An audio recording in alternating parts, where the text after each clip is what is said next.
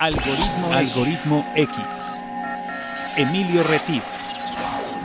Francisco Disfín. Esto es Algoritmo X. Comenzamos. ¿Qué tal? Bienvenidos a Algoritmo X. Buenos días, buenas tardes, buenas noches. Yo soy Emilio Retif. La más cordial bienvenida. Estamos aquí grabando desde Jalapa, Veracruz, México. Y bueno, pues estamos, como tú sabes, eh, si ya escuchaste este programa, por supuesto, estas son charlas desenfadadas de café o para que no se enfade Paco con ese término de charlas desenfadadas, son charlas botaneras, charlas botaneras orgánicas con diferentes personajes de la vida, del mundo, en diferentes latitudes.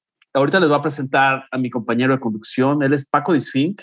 ¿Cómo estás, Paco? Bienvenido. ¿Qué tal? Bienvenidos a un episodio más de Algoritmo X a través de esta ventana del podcast. Eh, si nos siguen a través de los contenidos de podcast, pues sean bienvenidos a un programa más, un programa nuevo con contenidos diferentes y distintos a los que tenemos en nuestra otra ventana, que es el programa de radio, donde nos pueden escuchar los sábados a partir de las 3 de la tarde, hora de México, en Radio Más, la radio estatal de aquí de Veracruz, que se escucha a través del FM en ocho estados de la República y, eh, por supuesto, en todo el estado de Veracruz, pero también se escucha en esta plataforma digital que se llama Spotify, donde ustedes pueden buscar Radio Más, le dan un espacio le ponen algoritmo X y también ahí salen los contenidos de este programa en Radio Más. Y bueno, les damos la más cordial bienvenida, los invitamos a que nos sigan en nuestra página de Facebook, Algoritmo X, donde también Emilio de repente pone eh, filosofa con la gente que nos ve,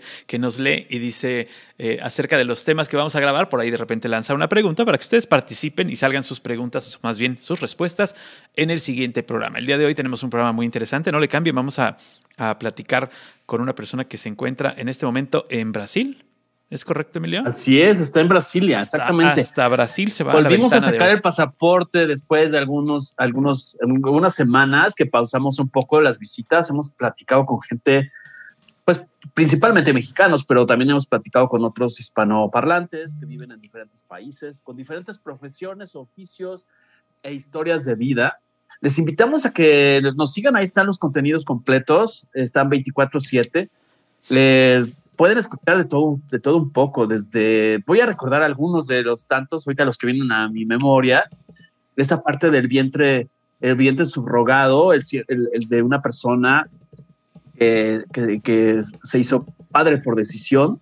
En el tema, eh, también hablamos con una persona que fue trasplantado el corazón, está con el título ¿Dónde estás corazón? Escúchela, es esas historias interesantísimas de vida pero también hemos hablado con, con, algunos personajes de la literatura, del cine, personajes urbanos, personajes que venden empanadas en la calle, personajes que venden helados, que ilustran calzado, etcétera. Todos, porque es parte del algoritmo. Hasta locutores. Hasta locutores, o sea, no les hacemos el feo ni a los locutores. Imagínense nada más la calidad, la calidad de este programa. Exacto. Entonces, bueno, pues nosotros somos recolectores de historias y el algoritmo, porque mucha gente me pregunta, ¿y por qué se llama algoritmo? Bueno, porque el algoritmo de la vida combina datos, momentos, situaciones, factores, y la vida no es, no es estática, no es plana.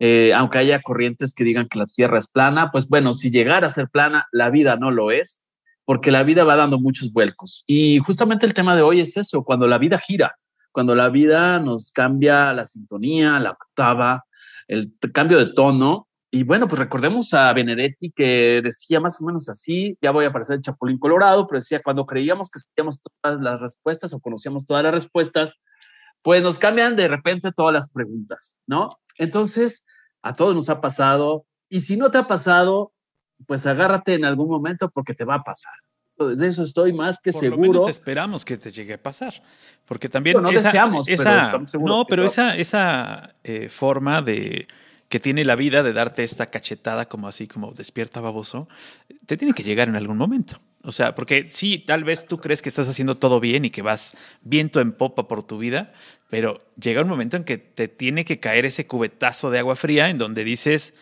ah, qué razón tenía Emilio Retif, por ejemplo. O sea, tanto que lo fregué y el día que se murió encontré que era la Exacto. realidad. ¿no? Me van a rezar, me van a extrañar, desgraciado. Te vamos a hacer, te vamos a hacer una, una estatua. exacto. Vamos a hacer una estatua, mi querido Emilio. Estatua, exacto. Muy bien. Perfecto. Pues bueno, esta historia, ahorita presentamos al invitado. Ténganos paciencia, porque tenemos que dar contexto. Que nos la tenga el invitado, porque nos va a colgar y aquí lo tenemos no, esperando. pero es para que se vayan este, aquí entendiendo el talero, el acento, etcétera. ¿Quién es acostumbrando, claro.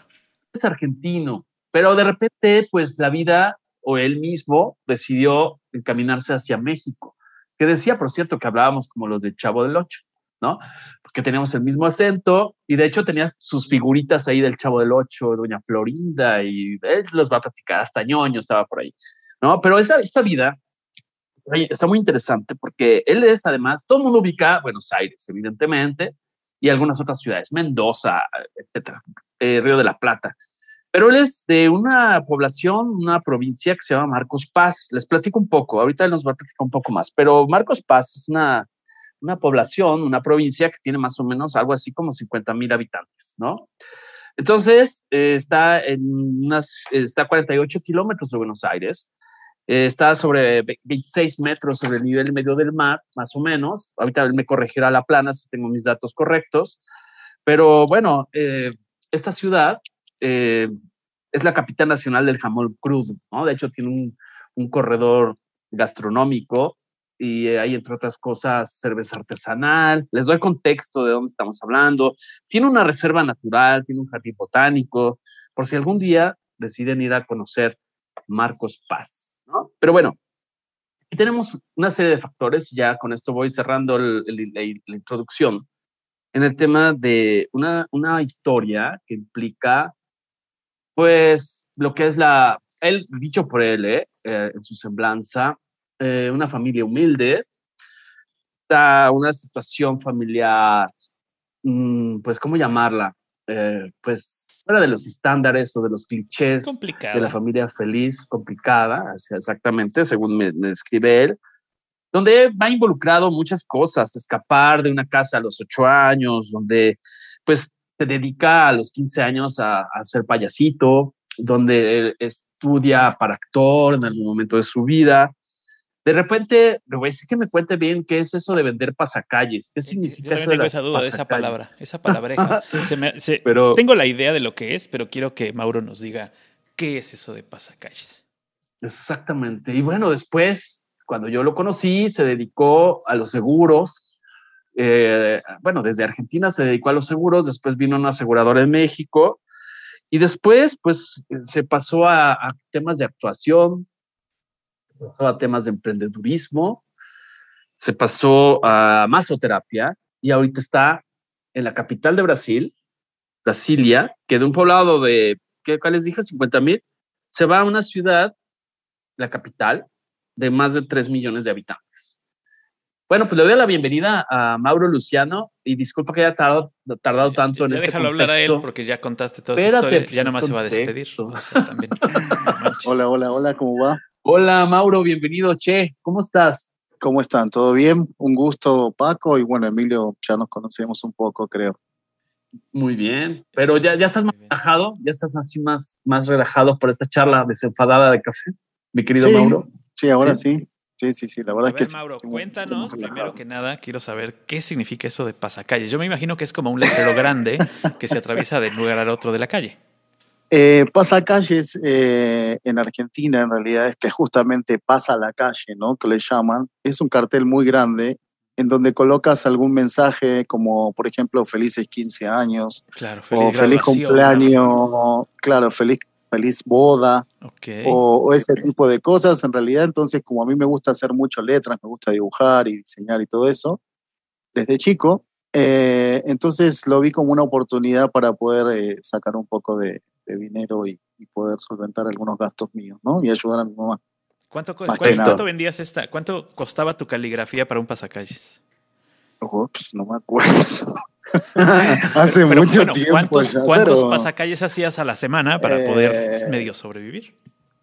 Eh, mira, en realidad no hacía solo eso, sino que, bueno, como contó Emilio, la verdad es que parte de. era parte de, porque porque también implicaba el, el, el, tener que conseguir un amigo, porque lo que me tenían que hacer era ayudar a, a ir y colocar el pasacalle, ¿no? Porque obviamente tenías que ir llegar al lugar y, colocarlo con una escalera, los dos, o sea, yo sosteniendo la escalera o al revés y, estar colocando el pasacalle y todo eso y, también tener un lugar donde poder colocarlo, ¿no? Porque tienes que tener un, poste de luz de un lado y un poste de luz del otro para poder colgarlo.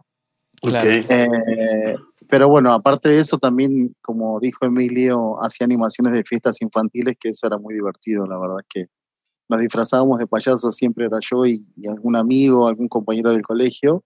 Y la verdad es que voy a ser sincero con ustedes, o sea, era para solventar los gastos de fin de semana, ¿no? Era para poder salir y, y, bueno, para, para poder eh, usarlo para, para gastar, más que nada. Claro. Oye, Mauro, a ver, quisiera ir en la línea del tiempo eh, y sobre todo basándonos en tu semblanza. Eh, me gustaría que nos describieras ¿Cómo era cuando tú naciste o cuando tú tienes razón? O sea, ¿cómo te cómo ubicas, cómo describirías esta ciudad, esta ciudad Marco, Marcos Paz? Em, ¿Y qué, cuál es el contexto de una vida humilde?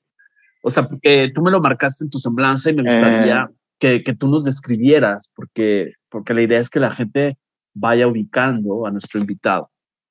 La verdad es que, bueno, la verdad es que eh, ante, ante todo quiero agradecer a ustedes porque creo que nunca, nunca conté sobre mi vida en particular y nunca me abría así tanto y no muchas personas de las que pueden llegar a escuchar esto conocen tanto de mi vida, ¿no?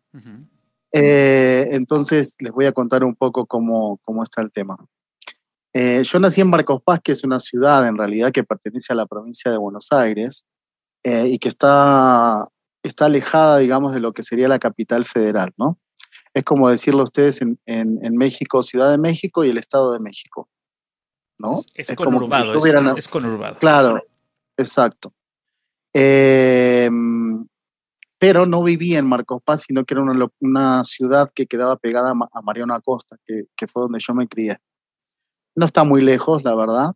Em, pero bueno, a los ocho años, digamos, de, de, haber nacido bueno, de haber nacido ahí en realidad, eh, nací en una, en, una, en una familia muy humilde. Eh, muy humilde, no sé, mira, te voy a dar un ejemplo de muy humilde. Nosotros vivíamos en una casa que tenía el techo con una, no sé cómo se dice en, México. ¿Una lámina? Sí, pero era una lámina como de brea. Entonces cuando llovía, claro, claro. caían granizos o algo así, el techo se agujereaba el techo se agujereaba y nosotros teníamos que de alguna manera tratar de solucionar el tema para no tomar frío, para, no, para que no se llueva en la casa a ese, a ese nivel. El baño no quedaba dentro de la casa, el baño quedaba lejos. Nosotros teníamos que salir para poder ir al baño. Eh, y bueno, ese era el contexto de, de, mi familia, digamos, a eso me refiero con humilde. No, no, no era humilde de, porque la casa era humilde, sino porque realmente... No era humilde como porque nomás tenían un Mercedes-Benz, ¿no? O sea, era humilde porque realmente era humilde. O sea, sí había una pobreza y había una, eh, una lucha constante día a día. Exactamente. A todo esto se sumó que mi padre, digo, de alguna manera era una persona que, que era alcohólica. Eh, entonces, como que no nos hizo la vida muy fácil, ¿no? Desde chico fue un poco difícil, fue difícil para mi madre mi madre vino del interior, de una provincia que se llama Entre Ríos, a Buenos Aires y bueno, eh, fue con ilusiones a Buenos Aires en realidad para conseguir trabajo. Eh, al poco tiempo se quedó sin trabajo, se quedó sin casa, se quedó donde, donde poder vivir. Conoció a, quien fue mi papá eh, y tuvo una, una vida muy dura al lado de él, la verdad. ¿A qué se dedicaban, Mauro? ¿Podemos saber? O sea, ¿a qué se dedicaba tu eh, mi, mamá en realidad, eh, ella trabajaba cuidando, eh, bueno, no cuidando, sino se, se, dedicaba a trabajar, como le llamaban en Buenos Aires, con cama adentro, en realidad, que era una persona que tomaban y vivían en esa casa y ayudaba a hacer los quehaceres de, de, esa casa, ¿no? Ella trabajaba en lo que sería Capital Federal. cuando conocí a mi papá, la verdad es que tuvo una situación muy fea porque ella fue despedida de, una casa porque tuvo un intento de violación. Entonces, digo, son muchas cosas, ¿no? Eh, mi mamá tuvo como un intento de violación, fue despedida porque obviamente eh, la dueña le creyó al marido. Claro. Entonces eh, la despidieron, ella quedó en la calle, no podía volver a la provincia donde vivía. Em, y en la calle conoció a quien, quien, a quien fue mi papá. Em, la llevó a vivir donde, donde él vivía, que bueno, era esta situación media precaria y bueno, la hizo padecer muchas cosas feas, ¿no? De alguna manera, eh, que hizo que justamente cuando yo llegué a los ocho años, y bueno, yo tengo una hermana eh, que me lleva 12 años, ella tuvo la posibilidad de, poder salir a trabajar, alquiló un lugar y nosotros así literalmente nos escapamos de mi casa eh, porque ya no, no podíamos ver sufrir a mi mamá, nosotros también estábamos sufriendo, la verdad es que yo era muy chico, pero mi hermana hizo todo para poder sacarnos de ahí de, nuestra casa, ¿no? O sea, se eh, escaparon tu hermana, tu mami y tú. Sí, imagínate qué, qué difícil que fue para, qué difícil que era en realidad cómo los vecinos sabían que todos los vecinos nos ayudaron a escapar y a salir de esa casa, porque, bueno, él se fue a trabajar temprano y nosotros salimos casi corriendo atrás de él sin que nos viera. Eh, y bueno, esa, esa de alguna manera fue mi historia. Hoy es una anécdota, pero la verdad es que en su momento eh, fue, fue difícil, ¿no? Sí, claro. Eh, y bueno, salir de ahí, en realidad nosotros nos fuimos a, vivir a otro lugar, una localidad mucho más alejada, sin él saber nada. Eh, y a partir de ahí a comenzar una vida diferente y, poder encaminarnos. ¿no? La verdad es que mi mamá eh, hizo de todo para, para, para, ayudarnos, para apoyarnos, para poder salir adelante y por eso justamente a los 15 años como que empecé a, a querer hacer algo por mí, ¿no? Eh, por motos propios, digamos, para poder ayudarla a mi mamá y poder, digamos, de alguna manera, de a poquito, ¿no? Retribuir todo lo que ella fue haciendo por mí. Claro, ¿y tú seguiste eh, estudiando? ¿Tú seguiste estudiando hasta que, hasta que estudiaste? Sí, yo seguí estudiando, sí, ella nunca me dejó de mandar a... La verdad es que ella se preocupó siempre porque yo tenga estudios y porque no termine justamente por, como mi, papá, ¿no? Claro. Eh, y seguí estudiando, ella siguió trabajando, empezó a trabajar en un neuropsiquiátrico. Eh, nosotros no teníamos donde vivir en ese momento cuando nos fuimos, porque, ah, bueno, hubo un intermedio, mi hermana se casó, se fue a vivir, tuvo su familia y nosotros quedamos eh, con mi mamá sin saber dónde vivir. En el trabajo donde ella estaba nos dieron un lugar para poder vivir arriba eh, del lugar donde ella trabajaba en el neuropsiquiátrico, pero eso implicaba que ella tenga que estar disponible como las 24, horas, de alguna manera. Entonces hacía doble trabajo, hacía doble turno y la verdad es que se sacrificó muchísimo eh, para que yo pueda seguir estudiando, ¿no? Eh, por eso de alguna manera yo empecé a hacer alguna que otra cosa eh, para poder para poder aminorar, digamos, el peso que ella tenía, ¿no? Y fue cuando comencé a hacer todo esto. Oye, pero ahí es cuando ya, o sea, transcurso de esto, desde que se escaparon, eh, hicieron su nueva vida, pues seguiste estudiando y tú decides empezar a, tener actividades como, como, payasito, ¿no? Pero quisiera que nos, nos platicaras eh, un poco cómo fue este acercamiento, quién te indujo a esa actividad o si a ti te llamaba la atención dentro de tu niñez, adolescencia, y tenías, no sé, imaginabas en algún momento ser un payaso profesional. Y me gustaría que nos platicaras todo, eh, todo, detalle, cómo fue tu primer disfraz, cómo se llamaba, toda esta evolución del payasito. Ok, el payaso se llamaba Pancho, me acuerdo perfectamente eso. Eh, todo comenzó, mira, eh, la verdad es que a mí me gusta mucho ayudar. a mí particularmente, no sé, digo, a mí todo me costó siempre mucho, el doble. Entonces trataba de ayudar, eh, trataba de ayudar cuando podía. Y una de las cosas que a mí me gustaba mucho es verles la risa a un chico, a un nene. Em, entonces, de alguna manera yo quería eh, verlos sonreír, verlos jugar y todo eso. Y me gustaban mucho los payasos. Y un día hablando con una compañera nos decidimos y dijimos, bueno, ¿por qué no hacer esto? Eh, y fue una manera como de matar dos pájaros de un tiro, ¿no? O sea, eh, yo disfrutaba, estaba con los chicos, los veía sonreír, los hacía jugar y todo ese tipo de cosas. Y aparte también, bueno, digo, sacaba un dinero de eso para poder eh, solventar mis gastos, ¿no? Eh, mi primer traje que me preguntabas, o sea, fue un saco azul Eh, de hecho, por ahí tengo una foto, un saco azul al cual le, le, ponía muchos remiendos, un pantalón viejo, eh, un sombrero que también tenía muchas cosas pegadas, flores y todas esas cosas. Y bueno, y el maquillaje normal de payaso, ¿no? O sea, bien colorido. A mí siempre me gustaron los colores, entonces como que siempre fue todo muy cargado. Eh, tengo un poco de artista, que bueno, ya les, contaré más adelante lo que hago. Eh, entonces eh, me vestía, nos pintábamos, llegábamos, comprábamos unos globos, algunas, hacíamos globología, imagínate, digo, en ese momento creo que no existía el que te metes a YouTube y te enseñan cómo hacer globología o cómo hacer ese tipo de cosas. Era como que eh, intentabas hacerlo en el momento y tenías que ver más o menos qué salía, ¿no? Exactamente, exactamente. Entonces, bueno, nos animábamos, éramos caraduras, como decimos en Argentina, y íbamos hacia adelante. y, Oye, es que aquí, aquí en México, bueno, al menos no sé en otros países, pero en México se llama globoflexia. Me llama mucho la atención. Ah, sí. Porque allá le llaman globología. Está muy interesante. Entonces, y por lo que me dices, no sé si es en el, tema de, la, de los payasos que se conocen como clowns. E, era un payaso tipo trampa, ¿no? O sea, como más vagabundo, como más con parches en la ropa este, es, que en el Crown eh, hay una tipología de payasos y es el, que es como más vagabundo, ¿no? Sí, exactamente, era así. Pancho era así, totalmente así. Era así, escuchaba a Rolling Stone, me acuerdo. escuchaba Rolling Stone. Era un payaso medio rockero.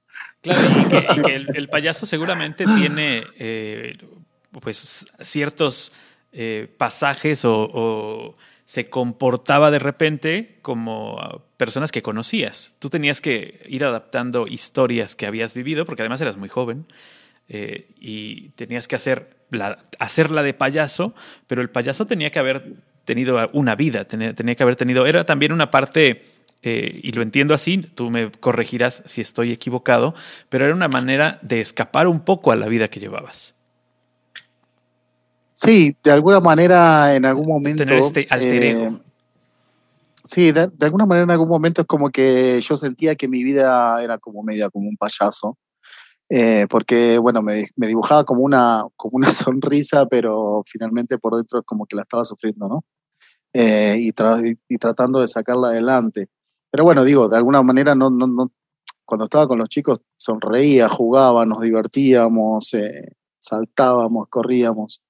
Eh, paralelo a eso, digamos, yo me veía como un payaso, pero cuando iba a trabajar o a hacer esas cosas, eh, lo disfrutaba mucho, lo disfrutaba mucho y nos divertíamos mucho con los chicos. Oye, ¿y dónde te maquillabas? O sea, ¿te maquillabas en casa y salías y te subías al transporte o ibas al lugar y ya te caracterizabas ahí? Y platicando un poco esa sensación de la primera vez, si la puedes rescatar. O sea, la primera vez que tú dices, ok, me voy a dedicar a esto, ya personifiqué a Pancho, ya lo, ya lo, ya me maquillé y salí y que, y tal vez, eh, no sé, me imagino que se da alguna burla, algún comentario, algún cuchicheo por parte de algún vecino, amigo, conocido, familiar. Cuéntanos un poco esto. Em, la verdad es que la primera vez no me acuerdo eh, que nos maquillamos en, en una casa, no, recuerdo si fue la mía o la casa de mi amiga, eh, pero salimos así, o sea, salimos directamente así porque teníamos que llegar, no era una casa muy lejos, entonces llegamos así directamente, nos tomamos un, bueno, lo que se llama colectivo en Argentina, que como sería como un pecero grande en México. Em, y sí, la gente, la, gente siempre mira, ¿no? Algo que, que, que es llamativo. Eh, pero bueno, la verdad es que era perder la, perder el miedo, perder la, la vergüenza, ¿no? De alguna manera, nosotros mirábamos, sonreíamos, hacíamos caras y la gente se reía y solo eso, pero, pero fue como, digamos, también em, la prueba de fuego, ¿no? Porque después llegar a, una fiesta y ver a todos los chicos que vengan, porque obviamente los chicos no entienden y vienen corriendo hacia, hacia vos eh, para que los hagas reír, para que los hagas jugar, para que los hagas... Entonces es como que fue la prueba de fuego ver a toda esa gente y después llegar con los chicos fue como más relajado. Sí, si no te da pena subirte al transporte para llegar a la fiesta, ya la fiesta la tienes ganada, básicamente. Sí, exactamente. Exactamente, Oye, Mauro, tuvimos en algún momento en, Algoritmo X una plática con un payaso de nombre Menudito aquí en Jalapa y Coatepec. Y él nos platicaba que sus trayectos los aprovechaba para vender justamente la globología, como le llamas tú, la globoflexia, como se llama acá. Sí. Este, o quizá ir interactuando.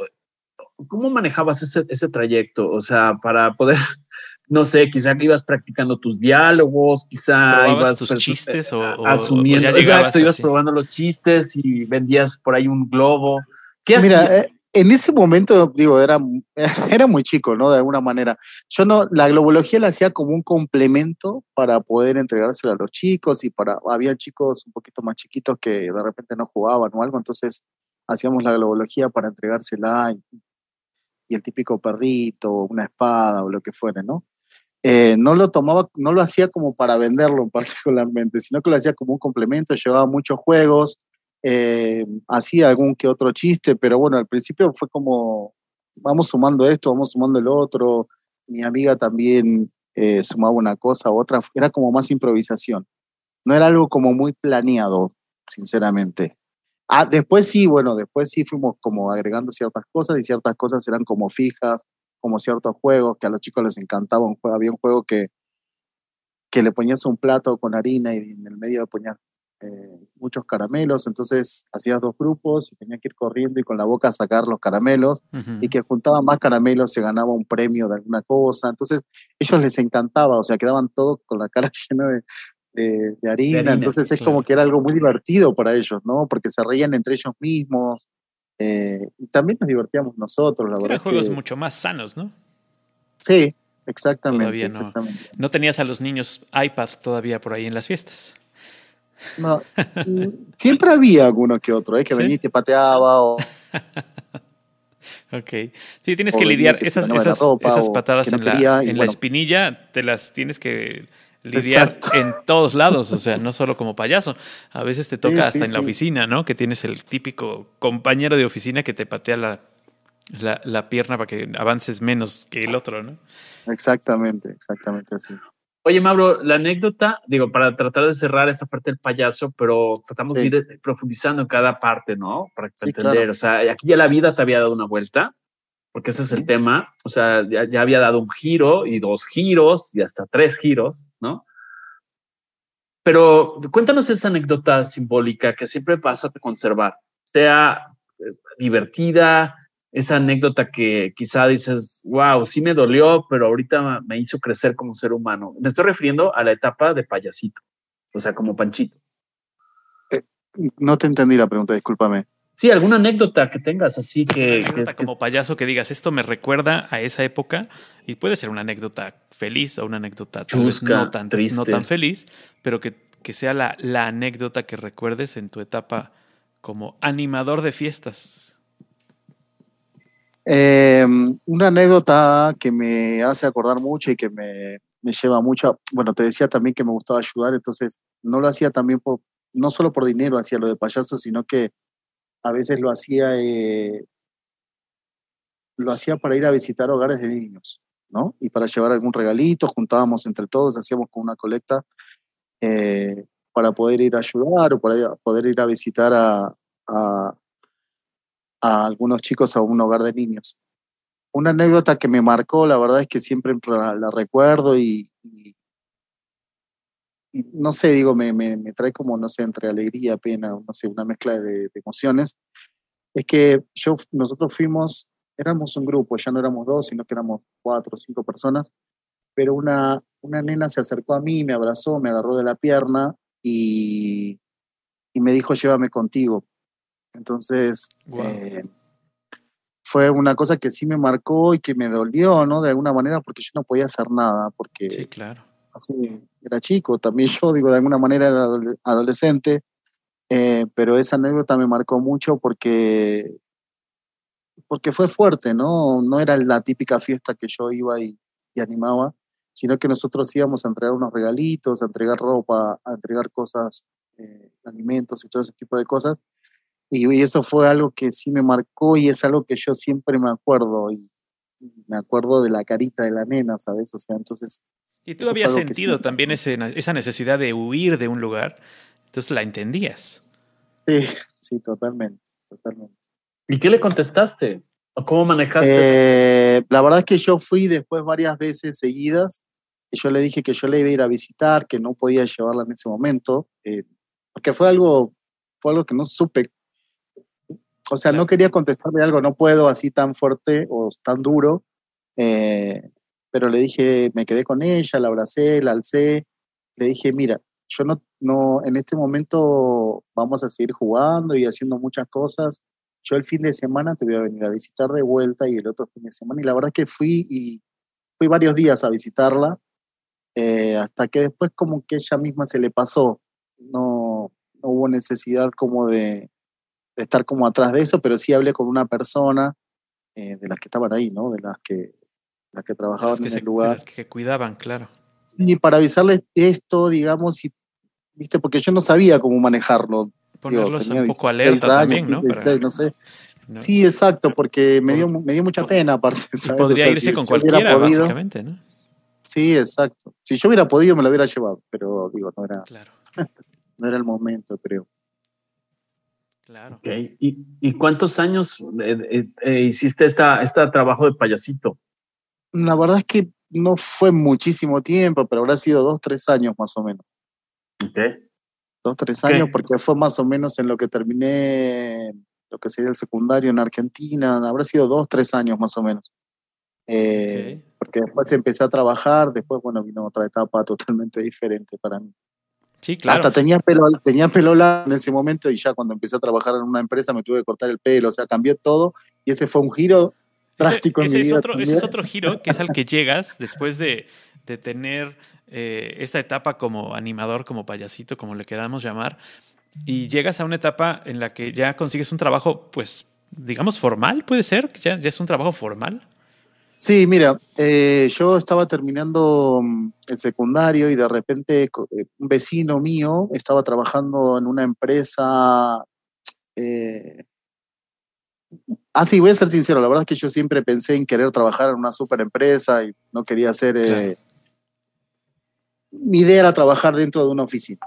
O tu, sea, tu meta era llegar a un horario, tener un jefe y que te dijeran qué hacer. Y, y trabajar en una oficina, digamos, tener como un puesto. Siempre lo visualicé, siempre lo soñé.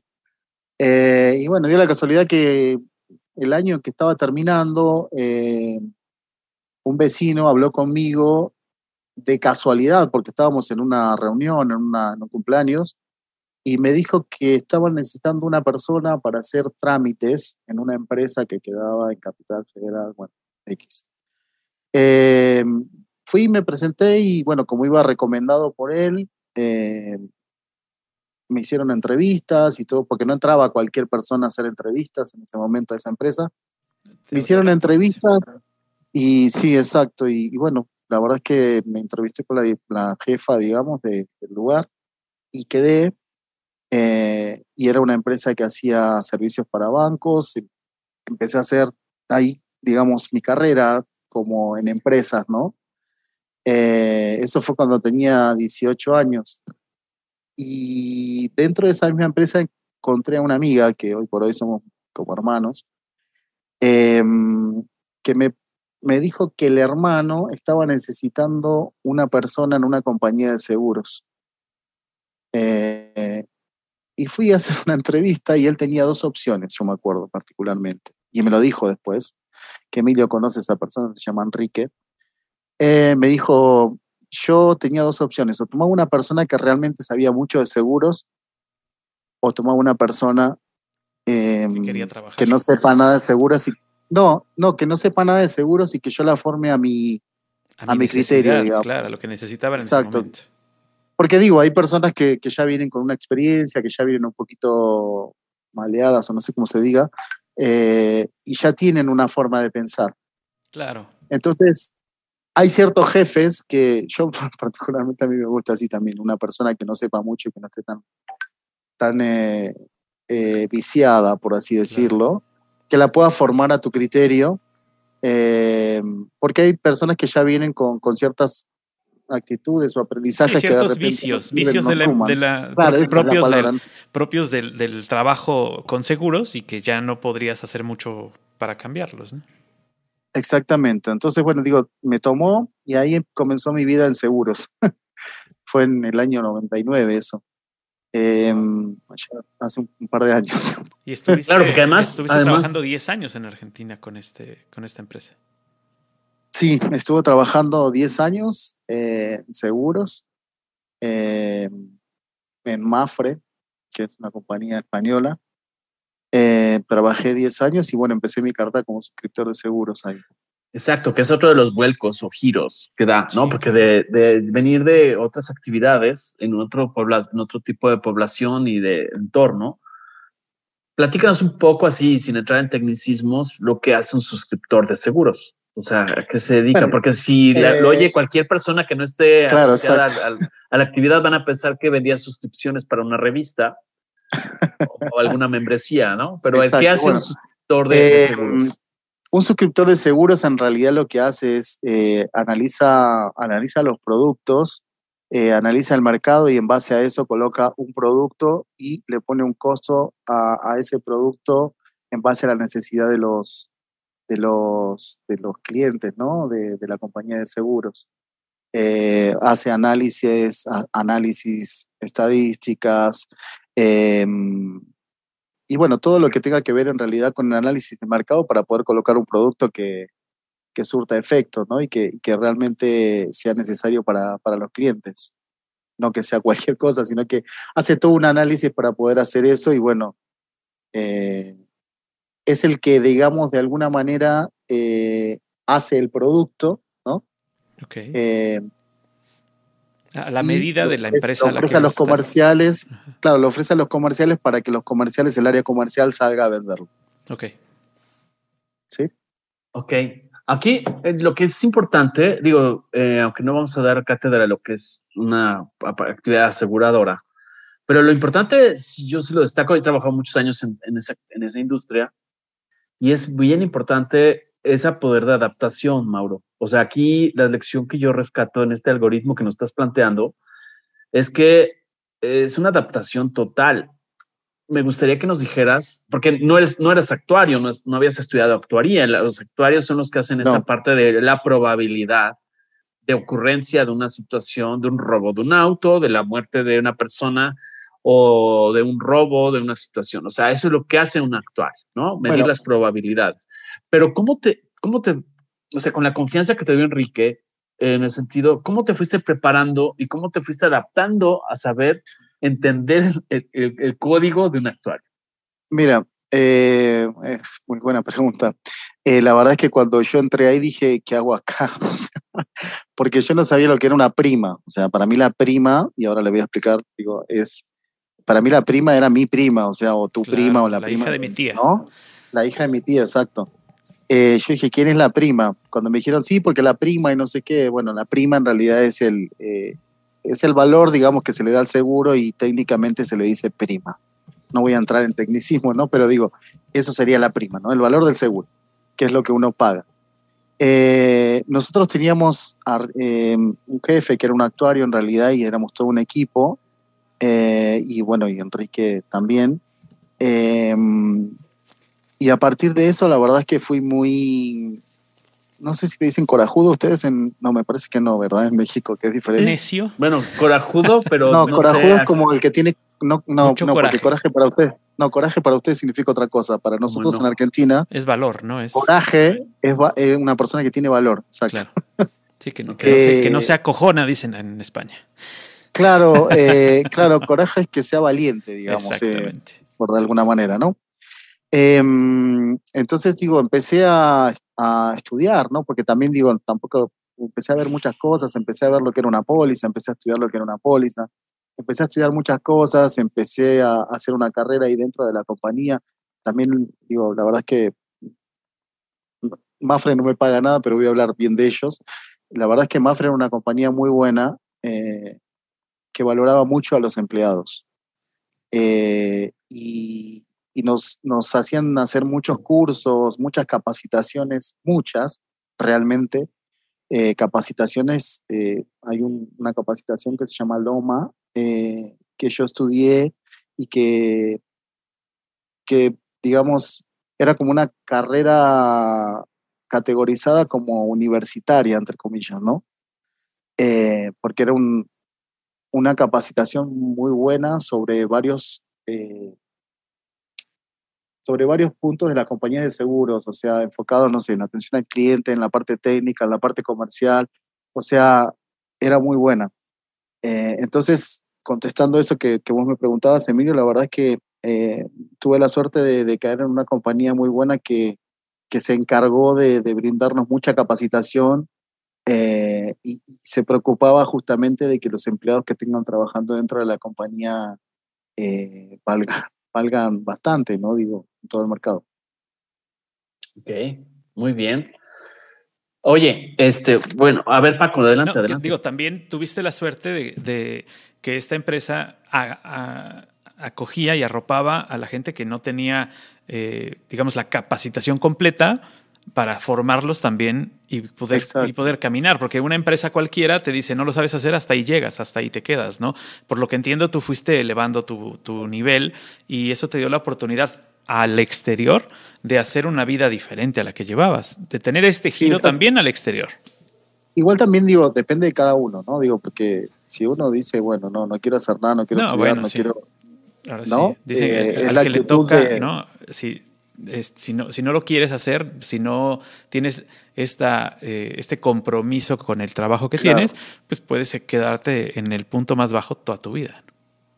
Claro, exactamente. Sí, la verdad es que yo siempre fui así como de querer ver, de querer aprender, de, de ver cosas nuevas, ¿no? De ver qué pasa. Entonces, siempre fui como hacia adelante. Ok, y en este giro, digamos, no sé si fue 360 grados o 720 grados, ya no sé cuántos giros dio, porque además de que te metiste a un mundo de aprender una actividad que no dominabas y que las, las puertas de la vida se te abrieron por X o Y razón, destino, coincidencia, sincronía, lo que quieran denominarles, uh, eso también te llevó a ese momento, a ese parteaguas en la vida, que es la independencia. O sea, tú logras independizarte, logras construir o abrir un camino, pero a la vez yo sé, intuyo también porque conozco un poquito, estabas al pendiente de tu madre. O sea, es independizarse te habría otra, otro, otro, otro, otra Y, como decimos en México. Cuéntanos. Eh, sí, eh, el poder empezar a trabajar en realidad y tener mi propio dinerito, ¿no? En la bolsa, digamos, eh, me abrió muchos caminos, me abrió el poder hacer cosas que, en algún momento no, no hubiera ni pensado. Eh, y, siempre estuve como muy pendiente de mi mamá. Estuve... ella siempre fue muy pegado más a mí que, a mi hermana. Eh, entonces es como que, que, siempre estuve más pendiente de ella. Siempre estuvimos nosotros dos juntos porque mi hermana, bueno, se casó y hizo su familia. Entonces yo siempre estaba, estuve, digamos, eh, cerca de ella. Eh, en algún momento em, conocí una persona eh, con la que yo creí que era mi primer amor y el único amor, y bueno, ¿no? Ya tenía veintipocos años. y fue como, como una de las primeras personas que, que de alguna manera me,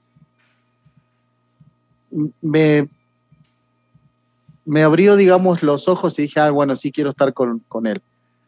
Em, y fue ahí cuando em, él me dijo, vamos a independizar, bueno, yo vivía con mi mamá, ¿no? Eh, vamos a independizarnos, vamos a vivir juntos y todo eso. Y bueno, fue ahí como que mi cabeza se dio vuelta y dije, ¿qué hago, no? Eh, y a los veintipocos años eh, me fui a vivir solo nos fuimos a vivir solos, bueno, me fui a vivir solo con él. Eh, pero sí fue difícil dejarla a mi mamá porque, bueno, una situación muy, siempre juntos, muy apegado a ella y, en el momento que le dije me tengo, me voy porque, bueno, ya es hora de, de, de independizarme. De independizarme, claro. Claro, entonces me fui, tenía 22 años, creo, 22. 22 años. Y en esta, eh, en este, en esta decisión de separarte, de hacer el eh, independizarte de eh, del hecho familiar, que era nada más en este caso tu madre, eh, ella, ¿qué decisión toma? Ella... Eh, bueno, hay algo que debo aclarar ahí también, ¿no? En ese momento, la verdad es que yo tenía 22 años y, bueno, por ahí mi cabeza está muy abierta, pero en ese momento yo no había asumido eh, que era gay, ¿no? Para nadie. No habías, no habías asumido. No había asumido que era gay para nadie. Ni le habías dicho, ni lo habías platicado, ni nada. No. Ok. no, pero fue muy gracioso en realidad, porque yo quería irme como para huir una vez más, ¿no? Eh, de algo, eh, porque no quería hacerla. Bueno, no, qué sé yo, en algún momento uno piensa que puede llegar a hacer sufrir a una persona que ama, pero hoy por hoy yo no lo pienso así. O sea, si una persona te ama, te va a amar por cómo sos. Eh, y, nada más, y punto. O sea, no, no hay necesidad de querer ocultar lo que uno siente, ¿no? Eh, y ese mensaje para quien esté escuchando, piénselo siempre. O sea, uno tiene que vivir eh, con lo que siente y, ya está. Eh, y bueno, me fui a vivir solo justamente tratando de, escapar eso, pero bueno, en algún momento se lo tuve que decir y, y lo entendió perfectamente. pero bueno, ahí fue cuando yo asumí, porque dije, ¿por qué me voy? ¿Por qué? O sea, siempre fui tan directo y siempre le conté todo. ¿Por qué me tengo que ir? ¿Por qué tengo que huir? ¿No? Eh, ¿Sí sentías que estabas pues huyendo a, esta responsabilidad? O sea, ¿sí, te llegó a pasar que decías, este, no estoy nada más independizándome, sino estoy dando la vuelta para no abrirme tanto? Eh, lo que pasa es que sí, sí, sí creo que sí, pero lo que pasa es que también digo, no fue una decisión mía la de irme a vivir solo. Yo creo que hoy por hoy digo, eh, bueno, yo es esa persona con la que estuve en ese momento, pasaron muchas cosas eh, entre medio, pero yo hoy por hoy, más allá de lo que pasó, malo o bueno, le estoy agradecido porque gracias a él tomé la decisión de salir de mi casa e independizarme, ¿no? Que era algo que si no lo hubiera hecho en ese momento, no sé, qué momento lo hubiera hecho o cuánto tiempo hubiera pasado. Que, por aquí nos contabas que no fue precisamente lo que pensabas. O sea, e, e, esta relación no duró lo que pensabas. Tú pensabas que era el, amor eterno y no lo fue. Eh, sí, no. Pero, pero bueno, sacas lo bueno que fue precisamente el que hizo darte este paso, ¿no? Claro, exactamente. Sí, exactamente eso. Pero bueno, bueno. De hecho, de hecho, mira, te voy a aclarar algo. Eh, cuando yo se lo conté a mi mamá, se lo conté gracias a él también. Porque fue tan complicada la relación. Eh, que él me amenazó para contarle a mi mamá. Entonces yo dije, no, flaco, o sea, eh, yo, nadie le va a contar a mi mamá. Quien se lo tiene que contar soy yo, en todo caso. Claro, sí, sí, sí. Entonces fue así, bueno, doblemente agradecido, entonces. Exacto, doblemente agradecido, ¿no? Porque me ayudó a irme a vivir solo, me ayudó a contarle a mi mamá, o sea, maté dos pájaros de un tiro nuevamente. Eh, así que, que, bueno, fue así que, que, se lo conté a mi mamá. Okay. Ella me dijo, ella me dijo, como todas las mamás dicen, yo ya lo sabía. Sí, no creo que haya sido tampoco la noticia mundial, o sea, para ella. Si ella te conocía y además eh, eh, vivías, vivías con ella, pues obviamente eh, era un hecho que tenía cierta idea, ¿no? Sí, exacto, sí, sí, sí. Pero la verdad es que, mira, te digo la verdad, más allá de que mi mamá es, bueno, era porque ya no está más con nosotros, pero más allá de que, de que mi mamá era una persona mayor, yo doy gracias eh, de que mi mamá lo entendió muy bien, porque hay muchas personas que, que no tienen la misma suerte, hay muchas personas que pasan por, ese, por esa etapa. Hoy por hoy, gracias a Dios, está todo mucho más abierto, la gente tiene la mente un poco más abierta. Eh, pero gracias a Dios, mi mamá, siendo o teniendo la edad que tenía, eh, ella fue muy abierta, muy abierta y siempre me acompañó y siempre estuvo conmigo. entonces yo digo, de alguna manera doy gracias porque no todas las personas pueden pensar o pasan lo mismo, ¿no? Así es. Muy bien. Oye, Mauro, y, entonces sé que dentro de estos giros, que vamos de giro en giro, sí. después es cuando el destino, eh, el magnetismo universal, como le quieras llamar, te convoca, te invoca hacia México. Tus rumbos empiezan a dirigirse hacia, hacia México eh, Te voy a cortar solo un poquito ahí nada más. ¿Sabes por qué yo creo mucho en la... En la yo creo que sé a dónde apuntas. Yo creo mucho en la ley de atracción y siempre pensé eh, que yo quería conocer México. ¿Sí tenías como meta entonces conocer México? Lo pensaba, no sé si, si, lo iba a conocer en algún momento. Pero sí, sí lo, habías eh, visualizado y te habías eh, visto como irte a México. Lo visualicé, que en ese momento no sabía que era la ley de atracción, ¿no? De alguna manera, no lo visualizaba, lo pensaba, y decía, yo quiero conocer México porque me gusta la gente de México, porque quiero, porque me parecen súper alegres. Pues sí lo llamaste, sí lo llamaste. Pero, pero también lo pensé con Brasil. Ah, mira. Ah, bueno, pues ahí está. O sea, ahí tú eres el ejemplo de que sí funciona. Si te haces esta, eh, esta meta, ¿no? Eh, si te pones a, como dice el anuncio, ya me vi, pues ahí está. Tú te viste y ya lo fuiste. Exactamente. Solamente entender que quizá no es instantáneo, porque ahí es donde entra la no, no, ni tampoco es porque decir, ya me vi y ya me vi ganando la lotería y no compras ni el pinche boleto, ¿no? Pues está cabrón. Sería rico, ¿no? O sea, no, ya me vi y no, compro ni el boleto. Digo, tienes que poner de tu parte también para que estas cosas sucedan y sobre todo poner mucho de tu parte. Exacto. No es este pensar que la ley de la atracción viene en presentación marucha. O sea, lo importante de la ley, digo, sin querer irme por las ramas, o sea, lo importante en la, en la ley de atracción es no, no pensar negativo. Eh, pensar que todas las cosas que te van pasando eh, son por algo y algo te enseña en realidad, pero sin quejarte, pensando positivo, llegas. Me costó, sí me costó, ¿eh? pero, pero yo lo pienso así hoy por hoy. Eh, y las cosas que me fueron pasando por algo son, te enseñan algo en la vida y bueno, pasa eso. Pero bueno, en el 2009, Emilio, como estabas diciendo, eh, recibí un llamado, recibí un llamado un jueves que me dijeron, hay un puesto en México me tenés que contestar el lunes. Y yo dije... Así de la nada, Sí, fue este Enrique, justamente. el que trabajó en Mafre conmigo. Él estaba trabajando en México en ese momento y, bueno, en algún momento me dijo, vamos a volver a trabajar juntos, porque bueno, después por cosas de la vida nos separamos, yo me fui a otras compañías y todo.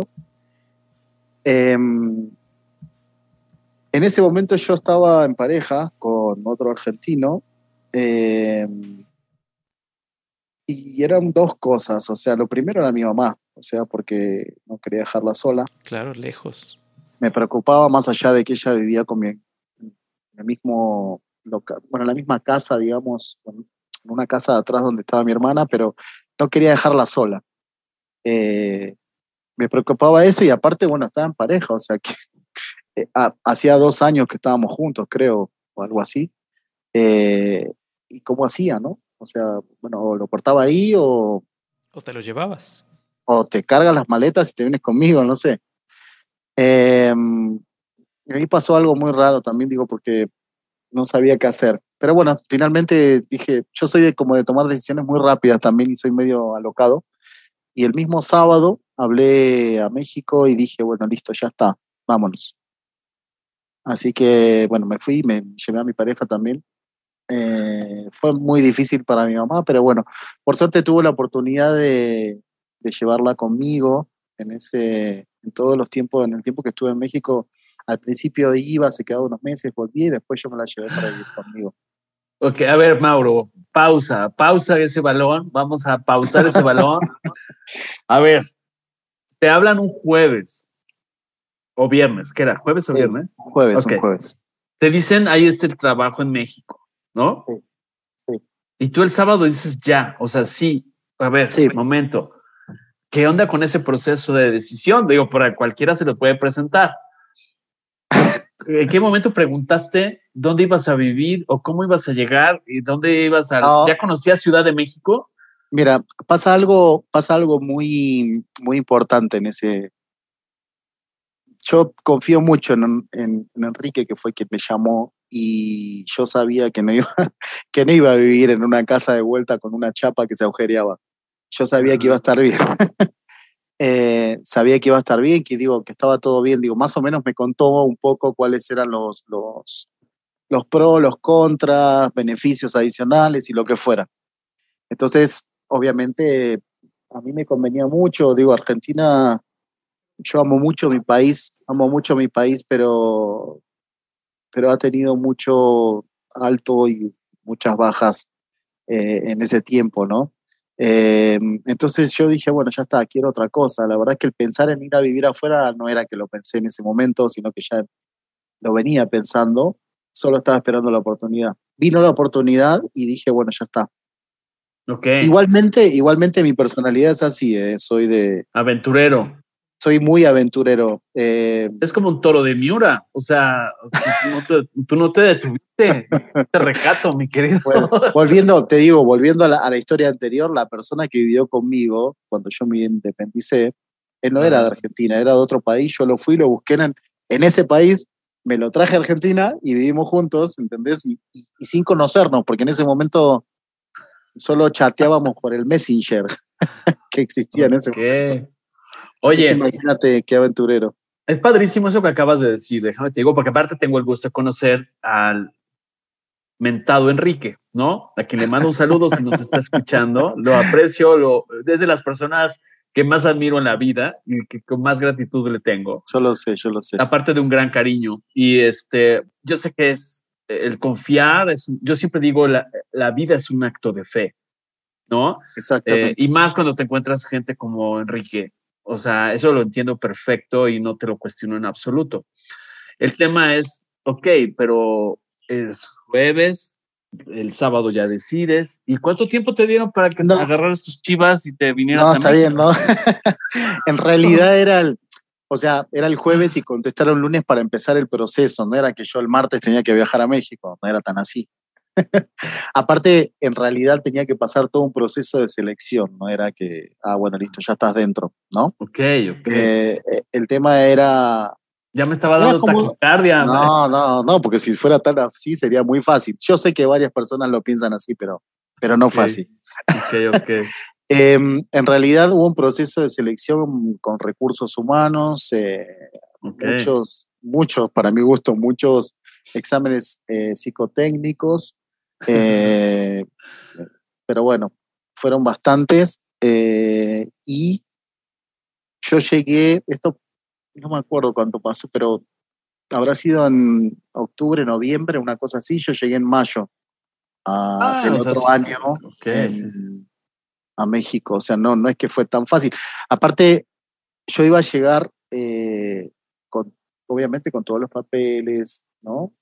Claro. Entonces hubo que hacer un montón de cosas, tuve que ir a certificar mis documentos de, estudio, eh, mi partida de nacimiento, apostillarlas para poder llegar a para poder mandarlo a México, perdón. Sí, toda esa tramitología de oficina, básicamente. Claro, para tener la residencia temporal que, que México exige para poder trabajar y transitar y todo, ¿no? Legalmente. Claro, claro. Sí, pero a lo que voy es, es todo un tema, porque es decir, sí, o sea, a ojos cerrados le entro, ¿no? O sea, entro a un proceso de selección y empiezo a correr esta parte de, de la vida. Es súper interesante porque aparte las... Tampoco fue muy a ojos cerrados, Emilio, porque él tenía ya la meta de cambiar y digo, traer, viene, viene dando giros y giros como pirinola este, durante su vida y creo que esta era la oportunidad de dar otro giro también, ¿no, Mauro? Sí, sí, la verdad es que sí. Y, para mí era una oportunidad de conocer una nueva cultura, otros aires, eh, alejarme un poco de, perdón, digo, amo mi país, pero de la contaminación en Argentina en ese momento, ¿no? Hablando de contaminación entre comillas, ¿no? Eh, de, trabajo, digo, porque estaba difícil. La verdad es que yo digo, estaba bien, estaba trabajando, pero no era lo que quería, no estaba ganando lo que yo quería. Eh, no estaba creciendo profesionalmente. claro. no estaba creciendo profesionalmente, estaba como estancado, entre comillas. Eh, entonces, esto para mí era un crecimiento tanto en lo profesional eh, como, como económicamente, ¿no? También. Claro. Oye, ¿cuándo fue el corralito en Argentina? 2001. O sea, te, te había tocado transitar el corralito. Sí, Sí, sí, me tocó el corralito. Te tocó el corralito. A ver, ¿nos puedes así describir? Porque hay dudas para los que no vivieron en Argentina, ¿qué onda con el corralito? O sea, de plano no podías sacar ni un peso, te lo eh, limitaban. sí, sí, hubo cinco presidentes en una semana más o menos. Hay una canción que dice eso, por eso me acuerdo perfecto. Eh, hubo cinco presidentes en una semana. Eh, fue un, fue no sé, no sabíamos dónde estábamos, o sea, si estábamos en Argentina o no sé. Eh, pero, pero fue muy complicado, aparte fue como de, empezó como el rumor, ¿no? El, radio pasillo, eh, de que va a pasar esto. Hubo, yo me acuerdo particularmente que tenía una, una colega de trabajo que, que ella dijo, creo que van a cerrar y ella ya había sacado todo el dinero del banco, ¿eh? Antes Pero de ya, ver si era cierto. Sí, sí, no avisó a nadie. Me acuerdo perfecto, no la, no la había nombrado. En 2001, ¿no? escucha, pero sí, pero, pero fue algo como de, ya cuando fui a sacar, yo creo que llegué a sacar 100 dólares. y el resto quedó adentro, ¿no? ah, o sea, ya no podía sacar más de 100 dólares. No, no, no. Eh, yo llegué a sacar por eh, poco en realidad porque como cerraron todo, particularmente en ciertos bancos, ya por las dudas lo cerraban para que no saque porque no sabían eh, qué iba a pasar, ¿no? Y después cerraron todo, después cerraron el dinero que daba dentro, los dólares que tenías, si tenías guardado o no, eh, quedaban, eh, quedaban resguardados por, por, los bancos, ¿no? Y fue todo un, descontrol en Argentina porque, eh, porque el argentino se queja y, a mí no me parece mal, ¿no? De alguna manera. Cuando algo está mal, el argentino se queja, no se queda guardado en la casa. El argentino sale a las calles.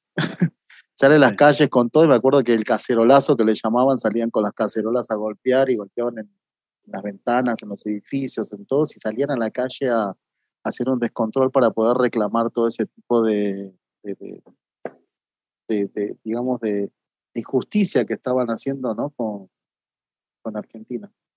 Claro. Pero sí fue pesado. Oye, Mauro, perdón, Paco, pero quiero preguntarte algo, que es, vamos a pausar un poco México, ahorita nos narras esa parte de, tu llegada a México, tu etapa en México, etcétera. Pero yo recuerdo una anécdota, no sé si te estoy confundiendo, pero si no, Paco lo edita. Pero yo me acuerdo que tú trabajaste en un call center, en ah, servicio al cliente, sí, sí. en Movistar. Para que veas que te pongo eh, atención cuando te escucho. O en, una, empresa telefónica española. Te juro que te admiro, Emilio, con la memoria que tienes. ¿Verdad? Pero entonces, recuerdo que descríbenos, por favor, para no contar. Te cuento, mira, te cuento como el intermedio del por qué yo trabajé ahí.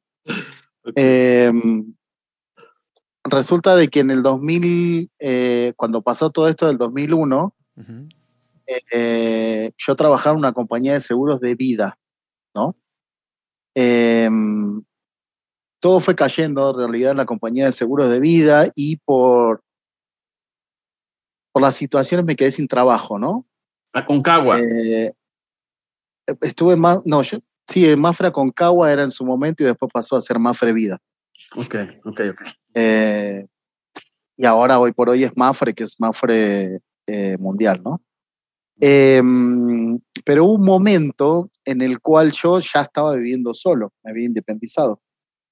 Y yo obviamente no quería retroceder dos pasos. me había quedado sin trabajo y dije, yo no voy a volver dos pasos yo me voy a quedar en este lugar y sea como sea, yo voy a pagar mi alquiler. Entonces empecé a ir a entrevistas para todos lados. Pero en el, o sea, en el todos lados era, me voy a meter a trabajar de lo que sea, pero voy a seguir buscando en compañías de seguro. Claro. Claro. De repente aparece Teleperformance, no, no sé si ustedes la conocen, que es una compañía de call center. Y empecé a trabajar en Teleperformance atendiendo a em, clientes de Vodafone, que es una empresa española también. Creo que los españoles me seguían en ese momento. Eh, salí de Mafre, que es española, para entrar a trabajar con españoles también. Entonces empecé a trabajar en, call center. Eh, estuve, me acuerdo perfecto que estuve un mes estudiando español neutral para no decir ciertas palabras a los españoles. Claro. Y en la, en la primera de cruces... Reinicia tu teléfono, boludo. No le vas a poder decir eso. Claro. No, no, escucha, te voy a contar una anécdota. venga, venga. es buenísimo. Escucha esta anécdota. Resulta de que nosotros tuvimos un mes todo para estudiar ciertas palabras, ¿no? Y no decirlas. Eh, bueno, aprobabas ese examen y entrabas a trabajar. Entré a trabajar, todo muy lindo, y llamo a una señora. Y entonces, obviamente, ellos te llamaban desde el celular y vos lo ayudabas a través de una aplicación, una, de un sistema. En realidad, vos entrabas directamente al teléfono de la persona y todo, ¿no? Resulta de que cuando no la palabra coger en español eh, de España es muy normal, ¿no? Que es agarrar, que es tomar o agarrar. Eh, esa palabra ya estaba muy incluida, digamos, en el, en el, día a día de nosotros. Pero de repente yo, la señora se le empezó a cortar, entrecortar el teléfono. Entonces yo le digo, señora, por favor, ¿se puede correr a la ventana no voy, a, no, voy a, explicar lo que ¿Y lo pudo hacer o no? ¿Y lo pudo hacer o no? No, me mandó a hacer una... Una, limpia. No sé si se puede decir. No, me mandó a hacer una, una cosa manual, digamos. Claro. me, lo dijo, me lo dijo así, me cortó y yo dije, y, y, de repente veo a alguien que viene riéndose y era el supervisor porque estaba escuchando las primeras llamadas y todo eso. Y riéndose en realidad porque dijo, no le puedes decir esa palabra porque es una ofensa para ellos, ¿no? Eh, pero bueno, sí, trabajé tres meses en el call center. Aquí nos pasó con una argentina, eh, ¿eh? de hecho, aquí en Jalapa. ¿Ah, una, Una psicóloga argentina que vino a visita y una maestra muy, pues, cariñosamente llevó pan para comer al desayuno ah. y llegó y le dijo, les he traído unas conchas para todos. Y bueno, la ah, psicóloga estaba un poco espantada dije yo, que ¿para qué? No, yo cuando llegué a México la primera vez me ofrecieron conchas rellenas, o sea. ¿Y qué dijiste? ¿Quién las rellenó? Depende. Depende. Depende. Depende Oye, de quién pero, sea relleno. No, pero yo dije, no será mucho, o sea, ya por si una concha es mucho, o sea, rellena estaba más, ¿no? O sea. Qué gancho. Ah, sí, es, que, esas son cosas que tiene. Va uno aprendiendo, va uno aprendiendo con el lenguaje el español. Exacto. yo, Emilio siempre me decía a mí, te voy a decir una cosa, una frase que me enseñó Emilio a mí, eh, y que me decía, y que después la escuché muchas veces, pero me decía así, donde, donde fueres, haz lo que ves, o algo así era, ¿no? a donde fueres, haz lo que vieres. Ah, eso, gracias. Exactamente. Pero además, eh, dentro de este lío, este, es como un breviario eh, de diccionario multipaís. También, no voy a decir el nombre de la chica argentina que venía, porque yo trabajé con, en la misma empresa que trabajó Mauro, ahora nos va a platicar en México, y me acuerdo que un día venía esta argentina de visita y me llamó la atención porque me dice, ¿te puedo pedir un gran favor? Sí, dime, ¿qué te puedo servir? Pues te podrías ir al supermercado, por favor, y te encargo que me compres 20 frascos de cajeta. 20 frascos de cajeta. Sí, sí, claro. Yo te lo compro. No, ya voy al super y le compro esos frascos de cajeta. Le digo, ¿para qué quieres llevar es que ya no tienen. y resulta, Mauro, ¿qué significa ahí cajeta? Eh, la cajeta o, y concha también son dos palabras que se utilizan para nombrar el miembro femenino. Ok. Entonces se le hacía muy peculiar que en México en el supermercado vendieran, vendieran frascos de cajeta, ¿no? Y lo llevaba como souvenir. Además viene un souvenir, claro. No, bueno, te voy, a, te voy, a, decir otra palabra, en realidad, Emilio, yo no sé si en algún momento digo, aprovechando que estamos con las palabras mexicanas, la palabra trastes, o traste más bien, tiene un significado que, por ejemplo, ustedes venden, que yo le he sacado foto al lavatraste, ¿no? y lo he mandado, porque traste es la parte trasera nuestra. Ah, bueno. Claro. De hecho, hay un, hay un dicho, porque no es refrán, que dice, no es lo mismo huele a traste que a traste huele. Exactamente. Exactamente. Hay muchas palabras, la verdad, que, que me tuve que acostumbrar cuando, cuando fui a Argentina, que, perdón, cuando estuve en México, porque claro, digo, hay muchas palabras que, que uno las utiliza así normalmente en Argentina que en México pueden llegar a significar algo más ofensivo o, no. Sí, claro, claro. Eh, pero bueno, sí. Bueno, esta fue una transición. Una transición este, eh, de, humor en lo que, en lo que llegamos, llegamos ya a México. A México, exacto. Y en México eh, hiciste esta prueba, hiciste este, eh, bueno, la entrevista y todo, y te quedaste. Sí. ya desde Argentina, ¿no? Digo, yo ya, estaba, ya estaba claro que te quedabas, claro. Ya estaba claro, digamos, empezaron a hacer la documentación y bueno, llegué. Bueno, ¿y te trajiste a, tu pareja? Sí. Sí. ¿Sí, aceptó? sí aceptó. Era policía él en Argentina. Wow. y tuvo que dejar, él, él estaba también subiendo de, puesto en Argentina, pero bueno, decidió venirse conmigo. Eh, así que, que, bueno, llegamos juntos y duramos dos años más ahí juntos. eh, en lo que yo estaba trabajando, todo. Y bueno, después, digo, por cuestiones de la vida nos separamos. Hoy por hoy somos muy buenos amigos. Eh, ¿Se quedó en México o se regresó? Él se quedó en México, se acaba de casar y todo, así que, que, que, bueno, él está muy feliz en México. Qué bueno. Pero bueno, seguí en México trabajando en varias compañías de seguros, después en brokers y, bueno, ahí empecé mi carrera como, no es que empecé mi carrera como actor, porque en realidad en, Argentina ya había estudiado actuación un poco. Eran cursitos muy chiquitos, de hecho en Mafre, cuando yo trabajaba había un grupo que hacía eh, teatro y siempre me gustó, ¿no? Digo, de alguna manera empecé como payaso y, y todo lo que era arte me gusta. Eh, empecé a estudiar comedia musical en la escuela de Lola Cortés.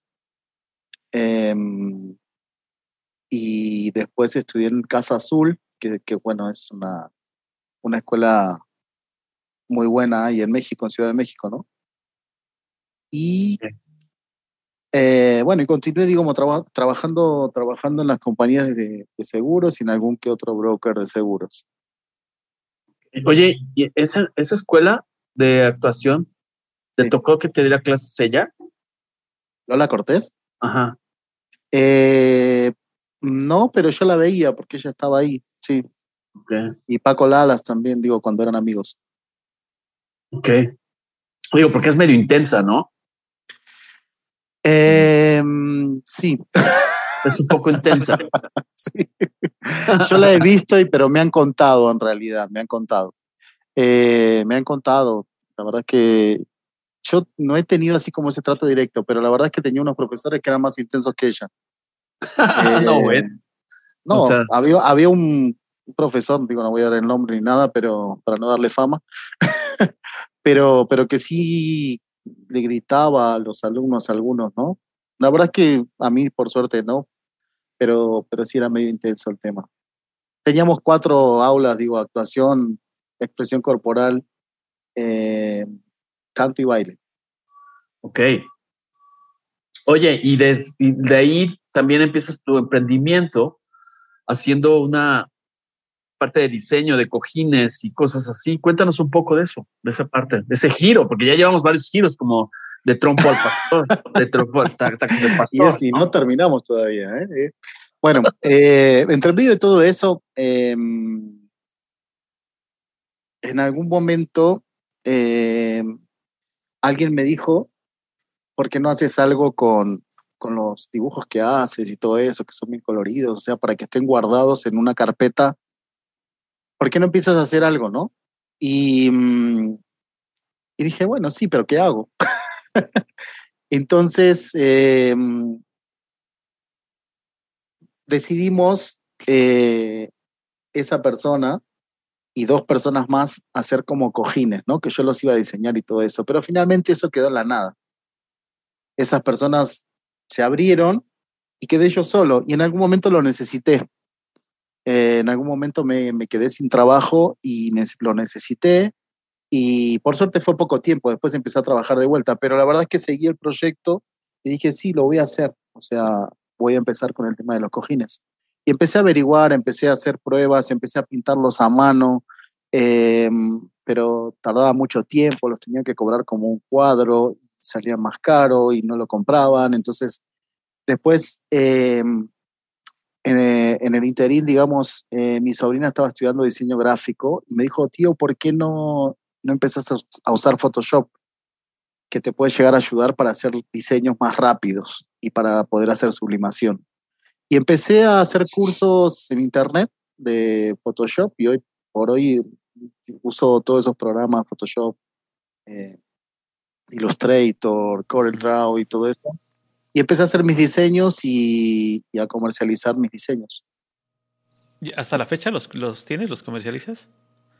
Eh, hasta la fecha no los comercializo acá en Brasil porque no tengo el lugar donde los impriman con la calidad que yo quiero. Ok.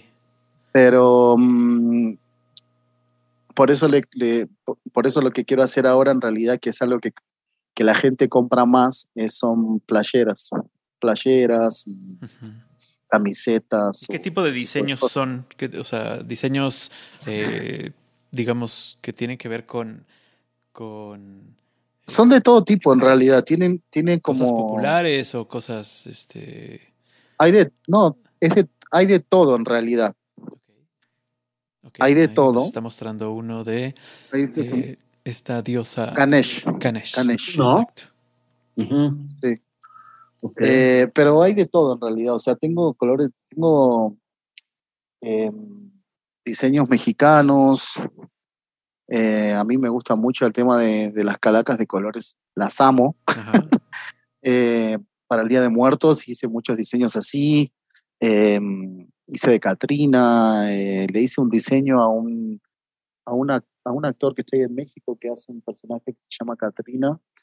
Eh, y le hice un diseño particular a esa persona. Después me dieron una foto de, no sé, de un perro y yo también lo, caractericé y lo hice cojín. O ¿Y sea, esos los vendes a través de internet?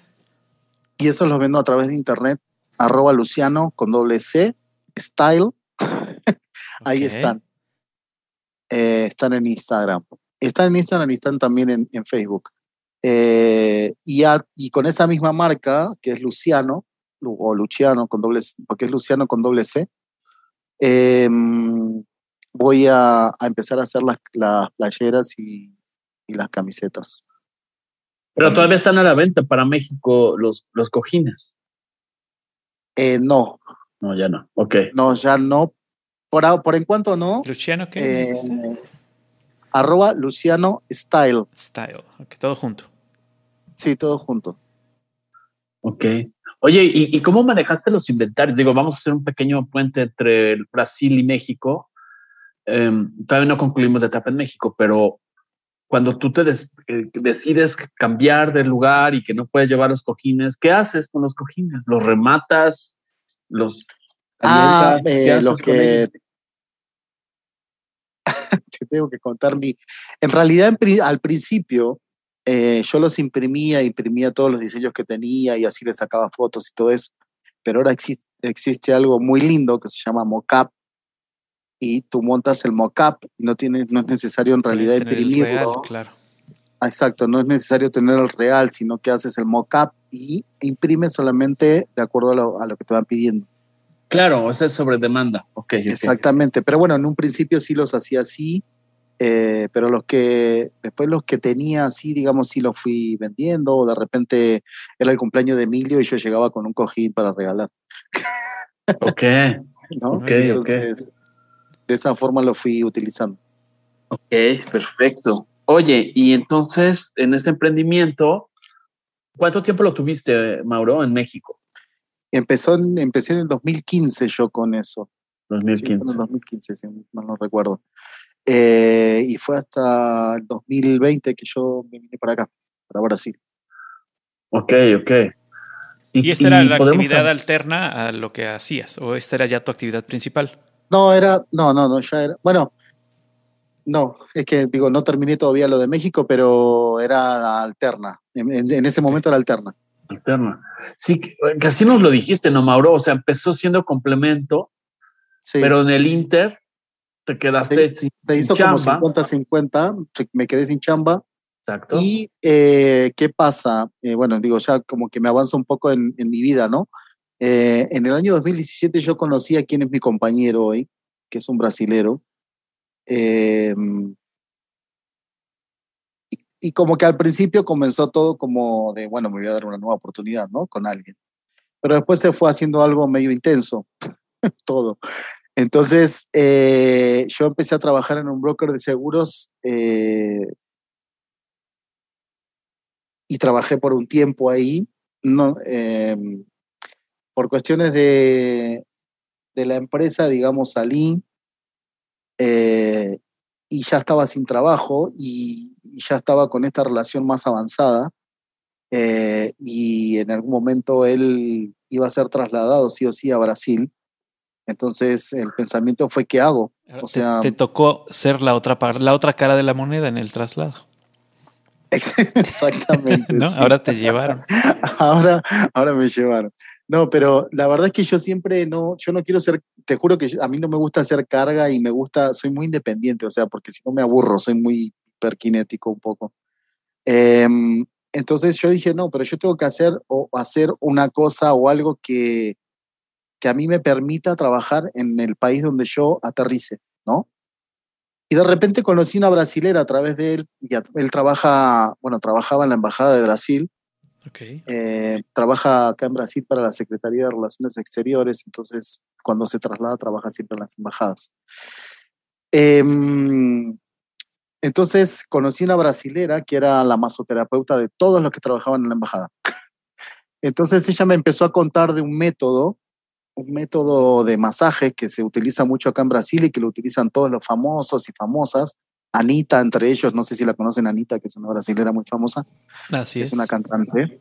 Una, eh, famosa porque canta y por sus trastes. Por todo. Sí, exactamente. bueno, ese, ese traste lo, lo, hacemos los, lo hacemos con ese método con ese método, de, Renata Franza. Es correcto. Por eso es famosa, eh, la verdad. Por eso es famosa, sí. Eh, y bueno, y la verdad es que es un método que es, yo lo veía inalcanzable porque es carísimo para estudiarlo, para pagarlo y todo.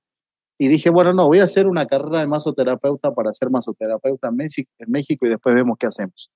Empecé a estudiar masoterapeuta o masoterapia, eh, masoterapia, perdón, porque tengo un, tengo un, un desmadre en la cabeza. Quilombo, un una bronca, un desmadre. Ok, un quilombo. porque, porque en portugués decís masoterapia, pero en español decís masoterapia. Masoterapia, ok. Eh, entonces empecé a estudiar masoterapia, eh, hice varios cursos de varios tipos de masajes y me recibí de masoterapeuta en México.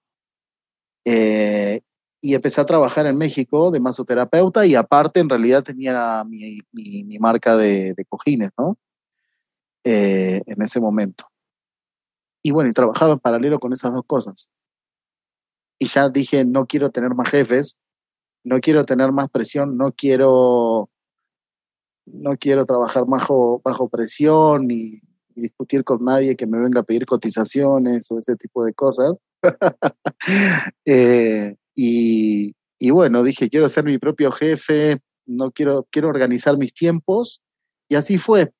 Pero ¿qué pasa? Al principio a mí me daba un poco, y esto lo quiero contar porque, porque, porque sí, porque digo, quiero que lo sepan. Al principio a mí me daba vergüenza eh, de ser masoterapeuta, porque el, el, ser gerente en, una, en varias compañías de seguros y de repente, de repente como que dar ese giro y ser un masoterapeuta, a mí me da vergüenza que la gente se entere.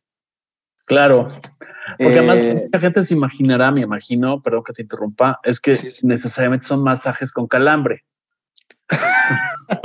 no sé qué es con calambre, pero me imagino que es con final feliz, ¿verdad? Eh, sí, y toda la gente, la gente, la gente, ya lo conozco. No, eh, toda la gente, mm, toda la gente lo piensa así, Emilio. La verdad es que no, no. Toda la gente piensa que, que nuestra profesión en realidad está orientada a eso. Porque lamentablemente sí hay más, mira, te voy a dar una diferencia. Sí hay masajistas y sí hay masoterapeutas. Nosotros somos masoterapeutas que, que, damos una terapia a través del masaje y masajista es ese que, que, da ese tipo de masaje, ¿no? Entonces, claro. hay mucha gente que, que sí minoriza nuestro laburo, nuestro trabajo, eh, pero la verdad es que habemos, digamos, gente que, habemos personas que, que sí ayudamos a través del masaje a, a muchas personas, ¿no? Digo, a personas... Tercera edad. Tercera edad, personas que, que, tienen mucho estrés, personas que sufren de, de, de, algún que otro movimiento. O hasta una fractura, ¿no, Mauro? O sea, alguna dolencia en alguna etapa de la vida una rehabilitación. Sí, sí, porque de alguna manera, digo, a través de las terapias, eh, no soy terapeuta, pero sí ayudo, porque terapeuta es otro, otra totalmente. Pero es una terapia física, ¿no? Pero es una, exacto, a través del masaje nosotros eh, ayudamos a, a relajarse, digo, hay un montón de cosas. Yo particularmente hoy por hoy, digo, cuando, cuando vine a Brasil, eh, hice finalmente ese método que se llama método Renata France, que ya está en México, hay muchos pupilos ahí en México, eh, y me dediqué más a la estética, pero también a trabajo con todo tipo de masajes, ¿no? Obviamente no, no es que digo, ah, no, está bien, no lo hago.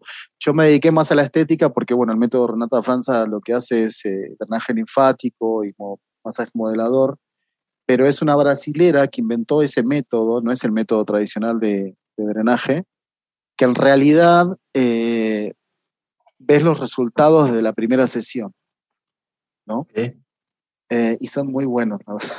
Por eso digo, sale lo que sale el curso, ¿no? Claro. Este, y bueno, ¿cuánto tiempo te llevó tomar esa, esa, ese curso? Es un curso intensivo de un día. Bueno, eh, depende la, o sea, son varias terapias, pero cada terapia es de un día y es intensivo de las 8 de la mañana a las 10 de la noche. Ajá. Okay. Eh, es, un, es en un hotel, digo, es un, es un lugar donde te dan desde la parte de hacer el masaje, la parte de terapia, la parte comercial, digamos, la parte de cómo ofrecerlo, cómo manejarlo, cómo, cómo, crear tu propio negocio, ¿no? Exactamente. Eh, es un método, la verdad es que está eh, es un método mundial y está en todos los países.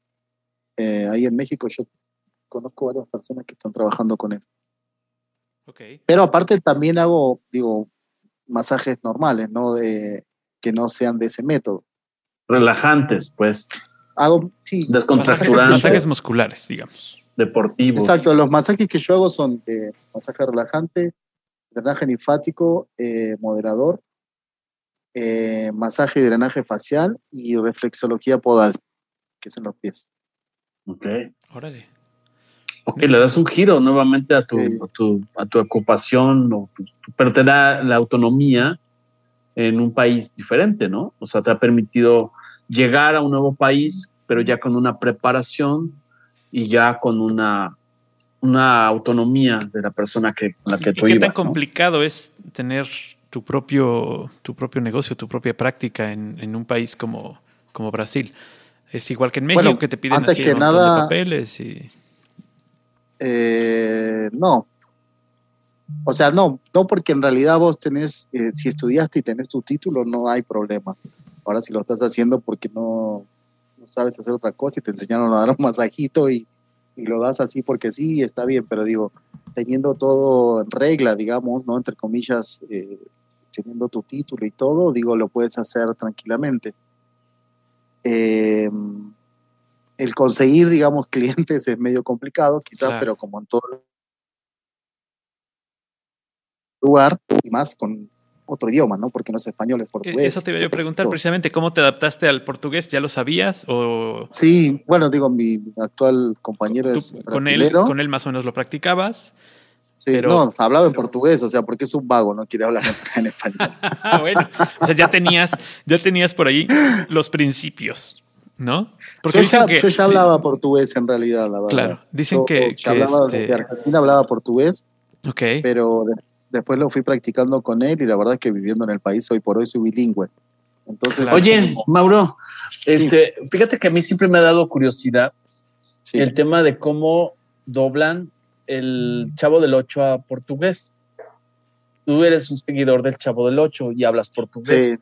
¿Cuál sería un diálogo básico en portugués? Eh, me gusta pasar a tomar una, tacita de café, no será mucha molestia. Te juro que no vi el Chavo en portugués, pero él no se llama Chavo, se llama Chávez. Chávez. No se llama Chávez. Pero ¿cómo lo diría? No se llama Chilindrina, se llama Chiquiña. Eh, ¿Cómo diría? No sé. ¿qué, ¿Cómo diría? ¿No gusta pasar a tomar una tacita de café? É, você não gostaria de, de tomar uma, uma, um cafezinho com a gente? Não será mucha. ¿Ah? ¿No será mucha molestia? Ay, no será mucha molestia, no sé. La verdad es que no vi el chavo en portugués, pero no sé cómo lo dirían, porque no será mucha molestia, no creo que lo digan, eh, okay. pero yo creo que le pondrían otra palabra, no sé. Bien, la verdad es que no lo vi, ¿no? Pero no, no, no sé. Pero si quieres otra frase, yo te la digo en portugués, problema. Exacto. Si quieres que te diga okay. algoritmo, sí, eso sí. Algoritmo okay. es algoritmo. Oye. algoritmo es igual. Así es. O, oye, y, y, este, y cuéntanos cómo fue tu, tu transición a, a, Brasil. O sea, ¿qué lamentas dejar de México, por ejemplo? ¿Te llevaste cosas? ¿Dejaste todo? ¿Qué te hiciste gusta? Este, venta Exacto. de garage? ¿Cómo remataste tus muebles? Fue? Cuéntanos así un resumen.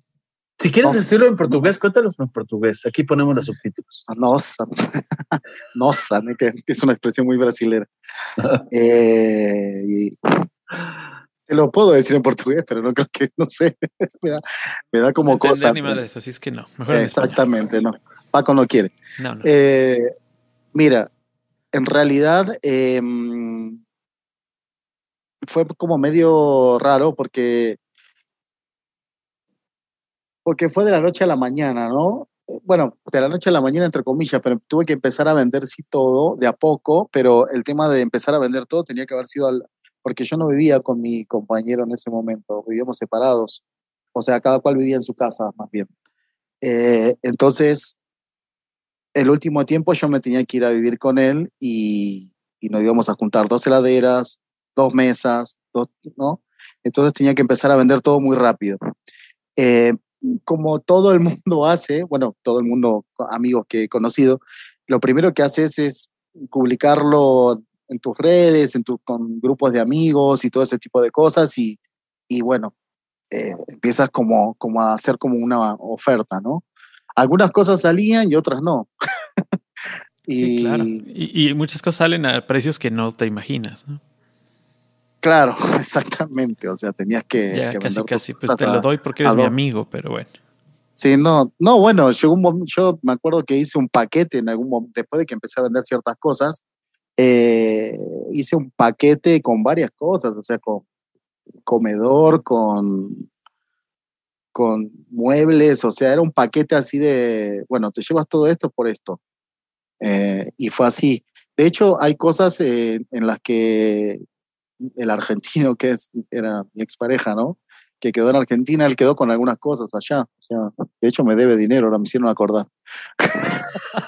Vamos a hablarle por teléfono ahorita, te lo voy a comunicar. Exactamente. no, y bueno, y empecé, empecé, empecé a terminar de vender algunas cosas, pero sí, algunas cosas las dejé con él, se las encargué a él para que me ayude a, a, a meterlas en algún lugar, ¿no? A meterlas en el sentido de a venderlas, ¿no? Eh, así que bueno, fue así. Y, y bueno, pero fue raro, o sea, dejar México, porque la verdad es que yo amo México, o sea, a mí México me recibió muy bien, la gente mexicana, mi mamá era muy feliz en México, ella fue recibida. De hecho, bueno, digo, un paréntesis, ¿no? Digo, eh, mi mamá falleció a inicios de este año y ella siempre me decía que ella quería estar en México. Eh, así que bueno, digo, de alguna manera cuando yo tenga la oportunidad, bueno, ahora en noviembre voy a México, de hecho, em, voy a, llevarla de alguna manera, ¿no? Obviamente no voy a cumplir lo que ella quería, porque la señora Catalina quería que yo la que tire las cenizas en el casino, o sea, ¿te imaginas, o sea, tirando las cenizas en el casino? No, pues no. ¿En el casino? ¿Cómo que en el casino? Y sí, porque ella le, y porque ella le encanta el casino, le encantaba el casino, entonces digo, yo lo tomo como humor, la verdad que estoy bien, eh, porque bueno, lo tomo desde, otra, desde otro punto, sé que está en otro plano y yo la sigo amando a mi mamá y mi mamá sigue estando conmigo, más allá de que partió. Eh, digo, para que la gente no crea que, que, yo soy un desalmado, ¿no? No, no, pero ese eh, simbolismo, ese simbolismo pues era algo donde ya se la pasaba bien, ¿no? Sí, exacto. Digo, yo, la verdad es que el hecho de vivir en México también me enseñó que el que la muerte ustedes la ven desde otro, desde otro punto de vista, ¿no? Eh, no como todos los latinos vemos la muerte, digamos, de alguna manera ustedes le dan ese simbolismo y de que, de, que la persona que, fallece trasciende a otro plano, ¿no? de alguna manera. no lo toman tan trágico. muy peculiar la vista del mexicano hacia la muerte. Pero sabes que es, linda, nosotros, nosotros la que la vemos de afuera, no todas las personas lo entienden. Eh, pero nosotros que la vemos de afuera, digo, por lo menos yo lo logré tomar desde, desde, desde ese punto, digamos, de que, de que trasciende y, y hay que, que, tomarlo así, ¿no? Y, entenderlo. Eh, pero bueno, digo, volviendo al tema, la verdad es que yo amo México eh, y, y, a mí México me recibió muy bien, digo, yo fui muy feliz en México, así que, y voy a volver, volveré, yo sé que volveré. Oye, ¿es fácil adaptarse a México? Digo, ya ahorita que ya no estás aquí, digo, no podemos ir a andar correteando, no te preocupes. Pero, por ejemplo, eh, de repente hay cosas interesantísimas. Llegar a México, con la fama, y no dicho por mí, te consta, y yo puedo defender la idea equivocada, generalizada de que los argentinos son de X o Y, porque no se puede generalizar de entrada. Y yo les puedo connotar un ángulo muy diferente. No solo estoy hablando de las personas que conozco, las que tuve oportunidad de, de tratar en mi estancia en algún viaje a Buenos Aires y a los argentinos que yo he conocido en diferentes ámbitos, la verdad es que es gente educadísima, me encanta el cine argentino por ello, pero ¿qué onda llegar a un país que tiene en general una creencia equivocada de la cultura argentina? ¿Cómo te, costó trabajo? Eh, la neta. Mira, mira, yo te voy a dar mi ejemplo. Digo, y, gracias por decir eso de, algunos argentinos, no todos, porque yo siendo argentino sé que no todos son así y, me he cruzado con argentinos en México justamente que, pues que son diferentes, ¿no? Sí, exacto. los, que, ya están aquí, este, que ya llevan varios años, quizás se malforman, pero... Sí, hay algunos que particularmente eh, no son humildes y se olvidan, se olvidan de dónde salieron y creo que que tienen otro, otro, otra manera, ¿no? De pensar o, no sé, digo, tampoco me quiero meter, pero sí me he cruzado con argentinos que son el típico... Ah, ok. Ya te están maldiciendo los argentinos, ¿eh? Ya te están... Ah, no, sí, yo creo que sí, me están haciendo un... Mandaron a los hackers aquí. Exacto. ok, adelante. Em, pero bueno, no sé a dónde se habían quedado, pero con qué continúo, pero, pero digo, no hay, no hay mucho yo me he cruzado con argentinos que son diferentes eh, y, sé que hay, hay personas que, que, son el típico sencillito y carismático que ustedes llaman al típico argentino, ¿no? Eh, que yo no entendía al principio, después entendí perfectamente lo que era sencillito y carismático. Em, pero volviendo, digamos, a lo, a, lo que, a lo que vos estabas diciendo, eh, llegar a México no fue tan fácil, digamos, la adaptación. Eh, yo he tenido particularmente una mala experiencia con, con dos personas mexicanas cuando llegué y fue como un golpe, ¿no? Eh, porque dije, uy, todos los mexicanos van a ser así. Eh, y, y, después la verdad es que dije, no, o sea, son dos personas que con las que yo me crucé y tuve una mala experiencia, pero pero hay millones de mexicanos acá. La gran mayoría somos sencillitos y carismáticos. Exactamente. Después lo conocí a Emilio. Después lo conocí Emilio, Emilio. Es uno de ellos. Emilio es uno de ellos que marcó la pauta para decir pinche país. Oye, a ver, Mauro, te voy a hacer una pregunta así directa. Perdón que te interrumpa, pero a ver, solemos querer imitar a los mexicanos tenemos, y soy mexicano, pero hay que reconocer que nos, el que se ríe se lleva y a veces se nos olvida. No me pongas en contra de los mexicanos, por nos favor. Gusta, nos gusta, no, sí, nos gusta imitar cómo hablan los argentinos, ¿no? Viste, y, seguramente nos cae como patada en la espinilla, o sea, honestamente. Pero, este, ¿qué te, ¿qué te, pasaba cuando la, la, gente en México imitaba cómo hablan los argentinos? Me incluyo. Es que depende en realidad quién lo hacía, ¿sabes? O sea, si venía alguien que me caía. Y el sentido en que lo. En la punta de la nariz. O sea, si venía alguien que me caía en la punta de la nariz, me caía mal. O sea, pero si venías. Tú venías y me decías, viste con, el, con la J, porque yo sé, y después viviendo en México me di cuenta que hablábamos mal. Eh, eh, porque nosotros en Argentina, y espero que no haya, bueno, debe haber algún que otro argentino que me escuche, pero nosotros no pronunciamos bien la S o de repente cuando decimos eh, whisky, ya no decimos, bueno, yo ya no digo eh, whisky, como dicen en Argentina. Eh, decimos, nosotros decimos whisky como si fuese una J y, en realidad es whisky pronunciando la S. Nosotros no pronunciamos bien la S. pero bueno, es una forma, digamos, de hablar, o crepúsculo, que nosotros decimos crepúsculo, ¿no? Eh, son distintas palabras y, bueno, el acento, pero eh, la verdad es que no me caía tan mal, pero obviamente siempre había gente que venía con, con, una mala intención y obviamente te das cuenta cuando alguien lo hace con mala onda, ¿no? Claro, claro.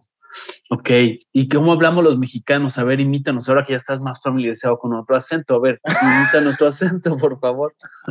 Pues, ¿qué quieres que te diga? Mande. Pues tú dime. Mande. Bueno, pero depende también, ¿no? Porque tú puedes decir, pues tú dime, o sea, es como, ¿no?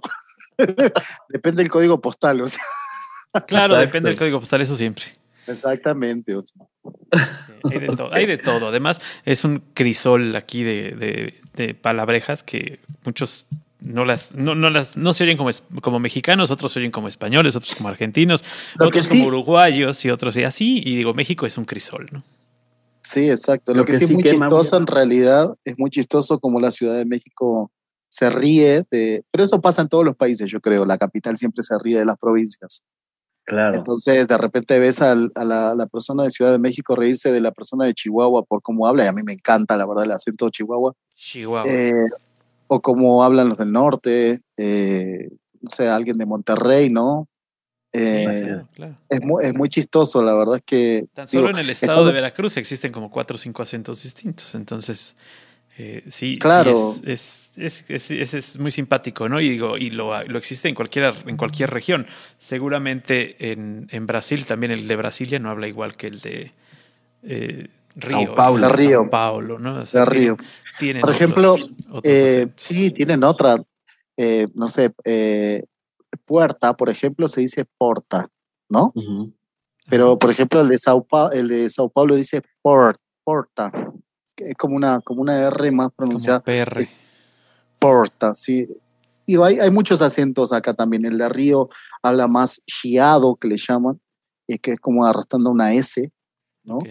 Eh, entonces digo, hay, hay, hay muchos. En Argentina también hay muchos, muchos acentos diferenciados. Oye, ¿no te hacen mucho, mucho bullying por la rivalidad futbolística entre Argentina y Brasil?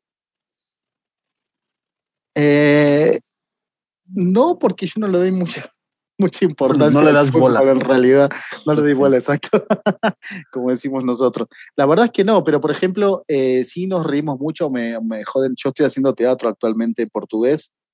Eh, otro giro, como diría Emilio. Eh, otro giro más es que me puse a estudiar teatro acá en portugués, también por, porque me ayuda también por el tema de, de del idioma, ¿no? y sí me, sí me molestan, debo admitirlo. Me molestan, pero me bromean en realidad por, porque el sutaki, ¿no? Que sería el, el sutaki, se dice el acento.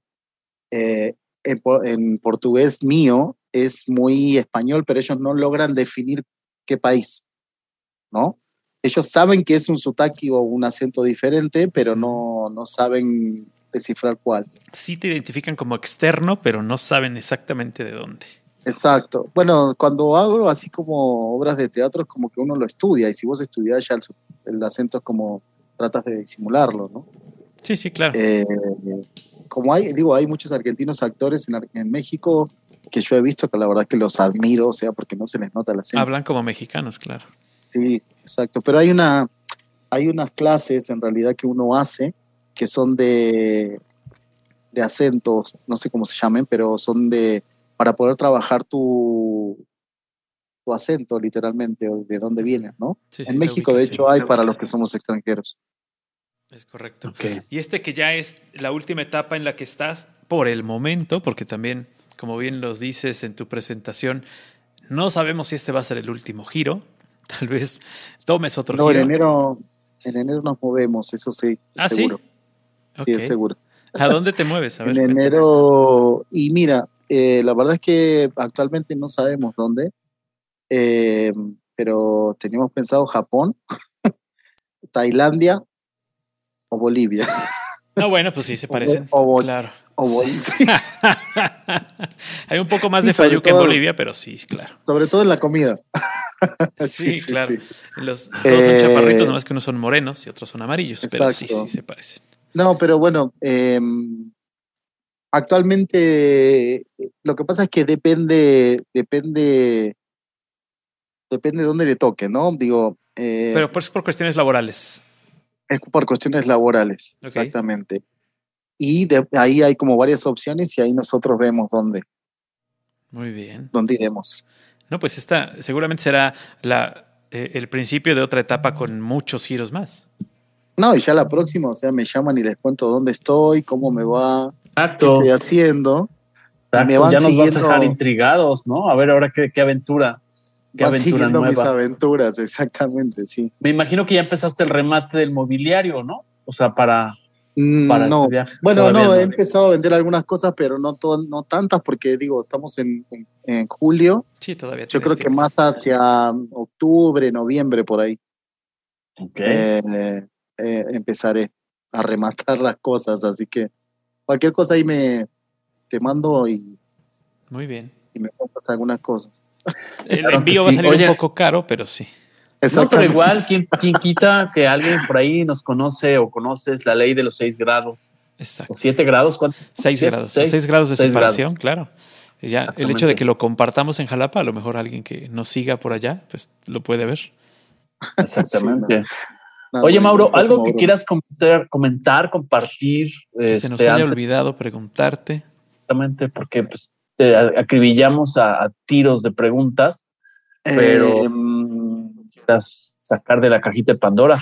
¿Qué otra cosa tienes ya visualizada, aparte de que ya sabes que te vas a ir y que vas a cambiar de residencia y que vas a tener que empezar tal vez, tal vez con otro idioma, tal vez con otro... Eh, creo que particularmente volviendo a lo que, había querido ampliar y después se me soy de hablar mucho y me fui por las ramas, eh, el tema de, hacer lo que a uno le gusta eh, y sentirse bien sobre todo, em, no, le tiene que importar a, la otra persona, sino que te tiene que importar a vos. Y lo digo porque en su momento cuando yo no quería decir que era masoterapeuta, lo, hacía por una cuestión de miedo, de, que el, el, qué dirán, el qué pensarán, eh, o, rebajar mi trabajo, ¿no? De alguna forma. Eh, y, me daba vergüenza decir que era masoterapeuta después de haber estado trabajando en una compañía con X puesto. Eh, pero la verdad es que uno tiene que sentirse bien con lo que está haciendo y es lo más importante.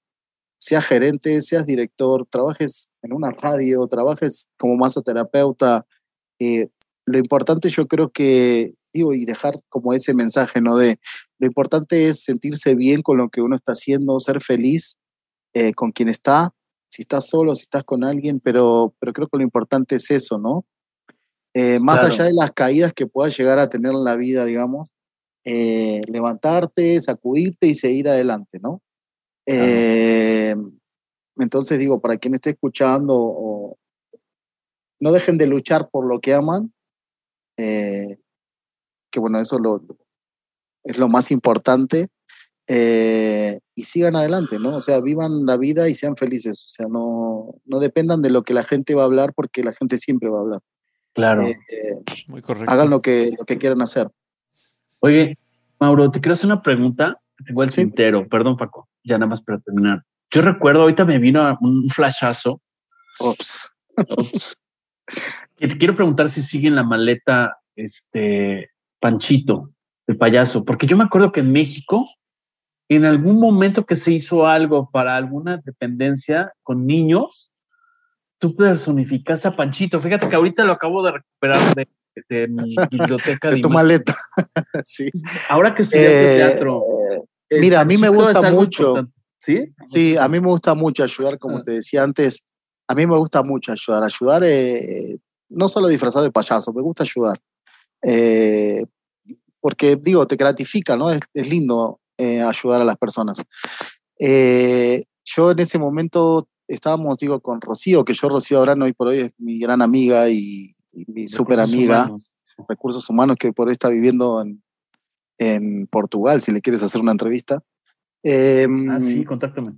Sí, y mm, ella, ella me había dicho que iban a hacer algo así y la verdad es que yo me sumé, me encantó porque fue justamente un hogar de niños.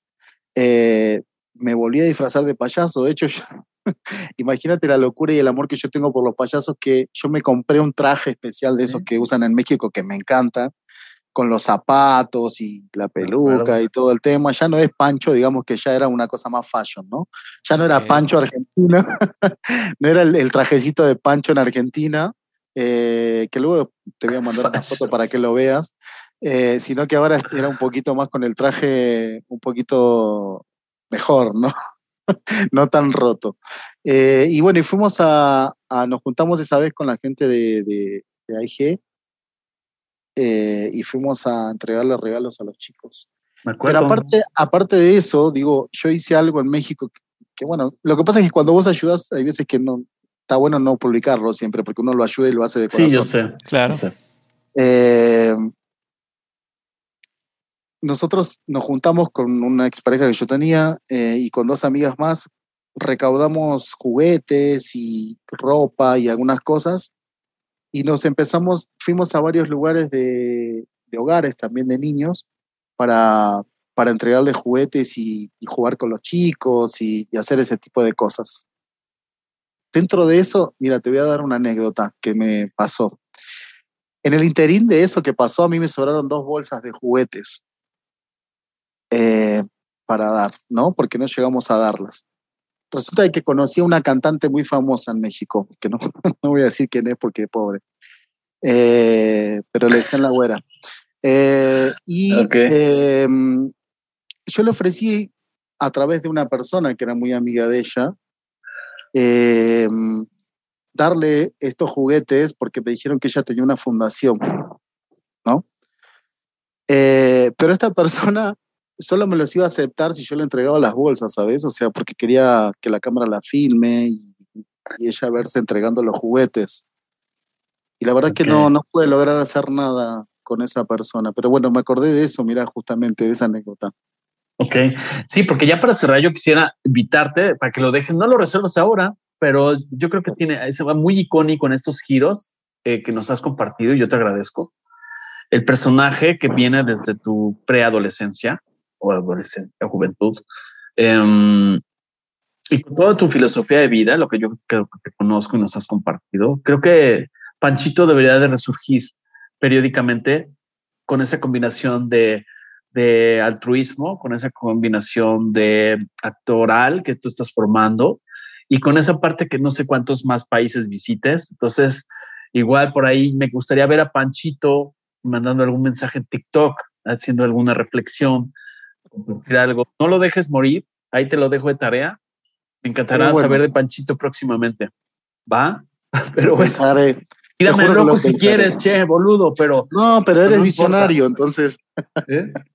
eres visionario. Además, no te dejes engatusar por este hombre y te vaya a cobrar al rato. No sé, yo, no, yo creo que me vaya a cobrar, sino una comisión. A ver si me cobra como esta cantante, ¿no? claro. Pero bueno. Así es, así es. Te vamos a regentear. Te va, a llevar ahí con este su, su, su clan. El clan, el clan Retif va a ser. Imagínate, o sea, así Panchito con masaje, con calambre. Imagínate. Eh, digo, debe haber algún fetiche que funcione, ¿no? Con el payaso que te haga masaje con calambre. Este, está cabrón. Ese es ser visionario, es ser visionario. No, Emilio, no sé, o, es visionario o está pensando en algo, no sé, algo, está algo está pasando. Es correcto, así es. Este, Gobiernense, muchachos, ya nos vamos a ir. Mi querido Mauro, te queremos agradecer de verdad muchísimo que hayas tomado este tiempo, que es lo más importante que tenemos los seres humanos, eh, y que hayas abierto tu, tu vida, tu corazón a, Algoritmo X. Y, bueno, pues tenemos que seguir en contacto porque estos giros no han terminado. obviamente. No, no, no terminan. La verdad es que yo les agradezco a ustedes porque creo que es la, digo, es la primera vez que me, me pudo haber uno se abre con un amigo, con una persona cercana, pero abrirse para una plataforma o para una radio, o para lo que fuere, no es tan fácil y la verdad es que ustedes hicieron el momento muy ameno, eh, muy cordial, muy, muy lindo. Entonces, para quien no conocía mi historia, la verdad es que... queda en familia, solo nos escuchan en 53 países, así es que no te preocupes. Ah, perfecto, entonces me quedo más tranquilo. En alguno de esos seguramente llegaré y me conocerán entonces. Es correcto. llame ya, llame, llame, llame ya, pida Panchito, pida Panchito. sí, Emilio, mi representante. Sí, sí. Peor que Mauro, que la Te agradezco.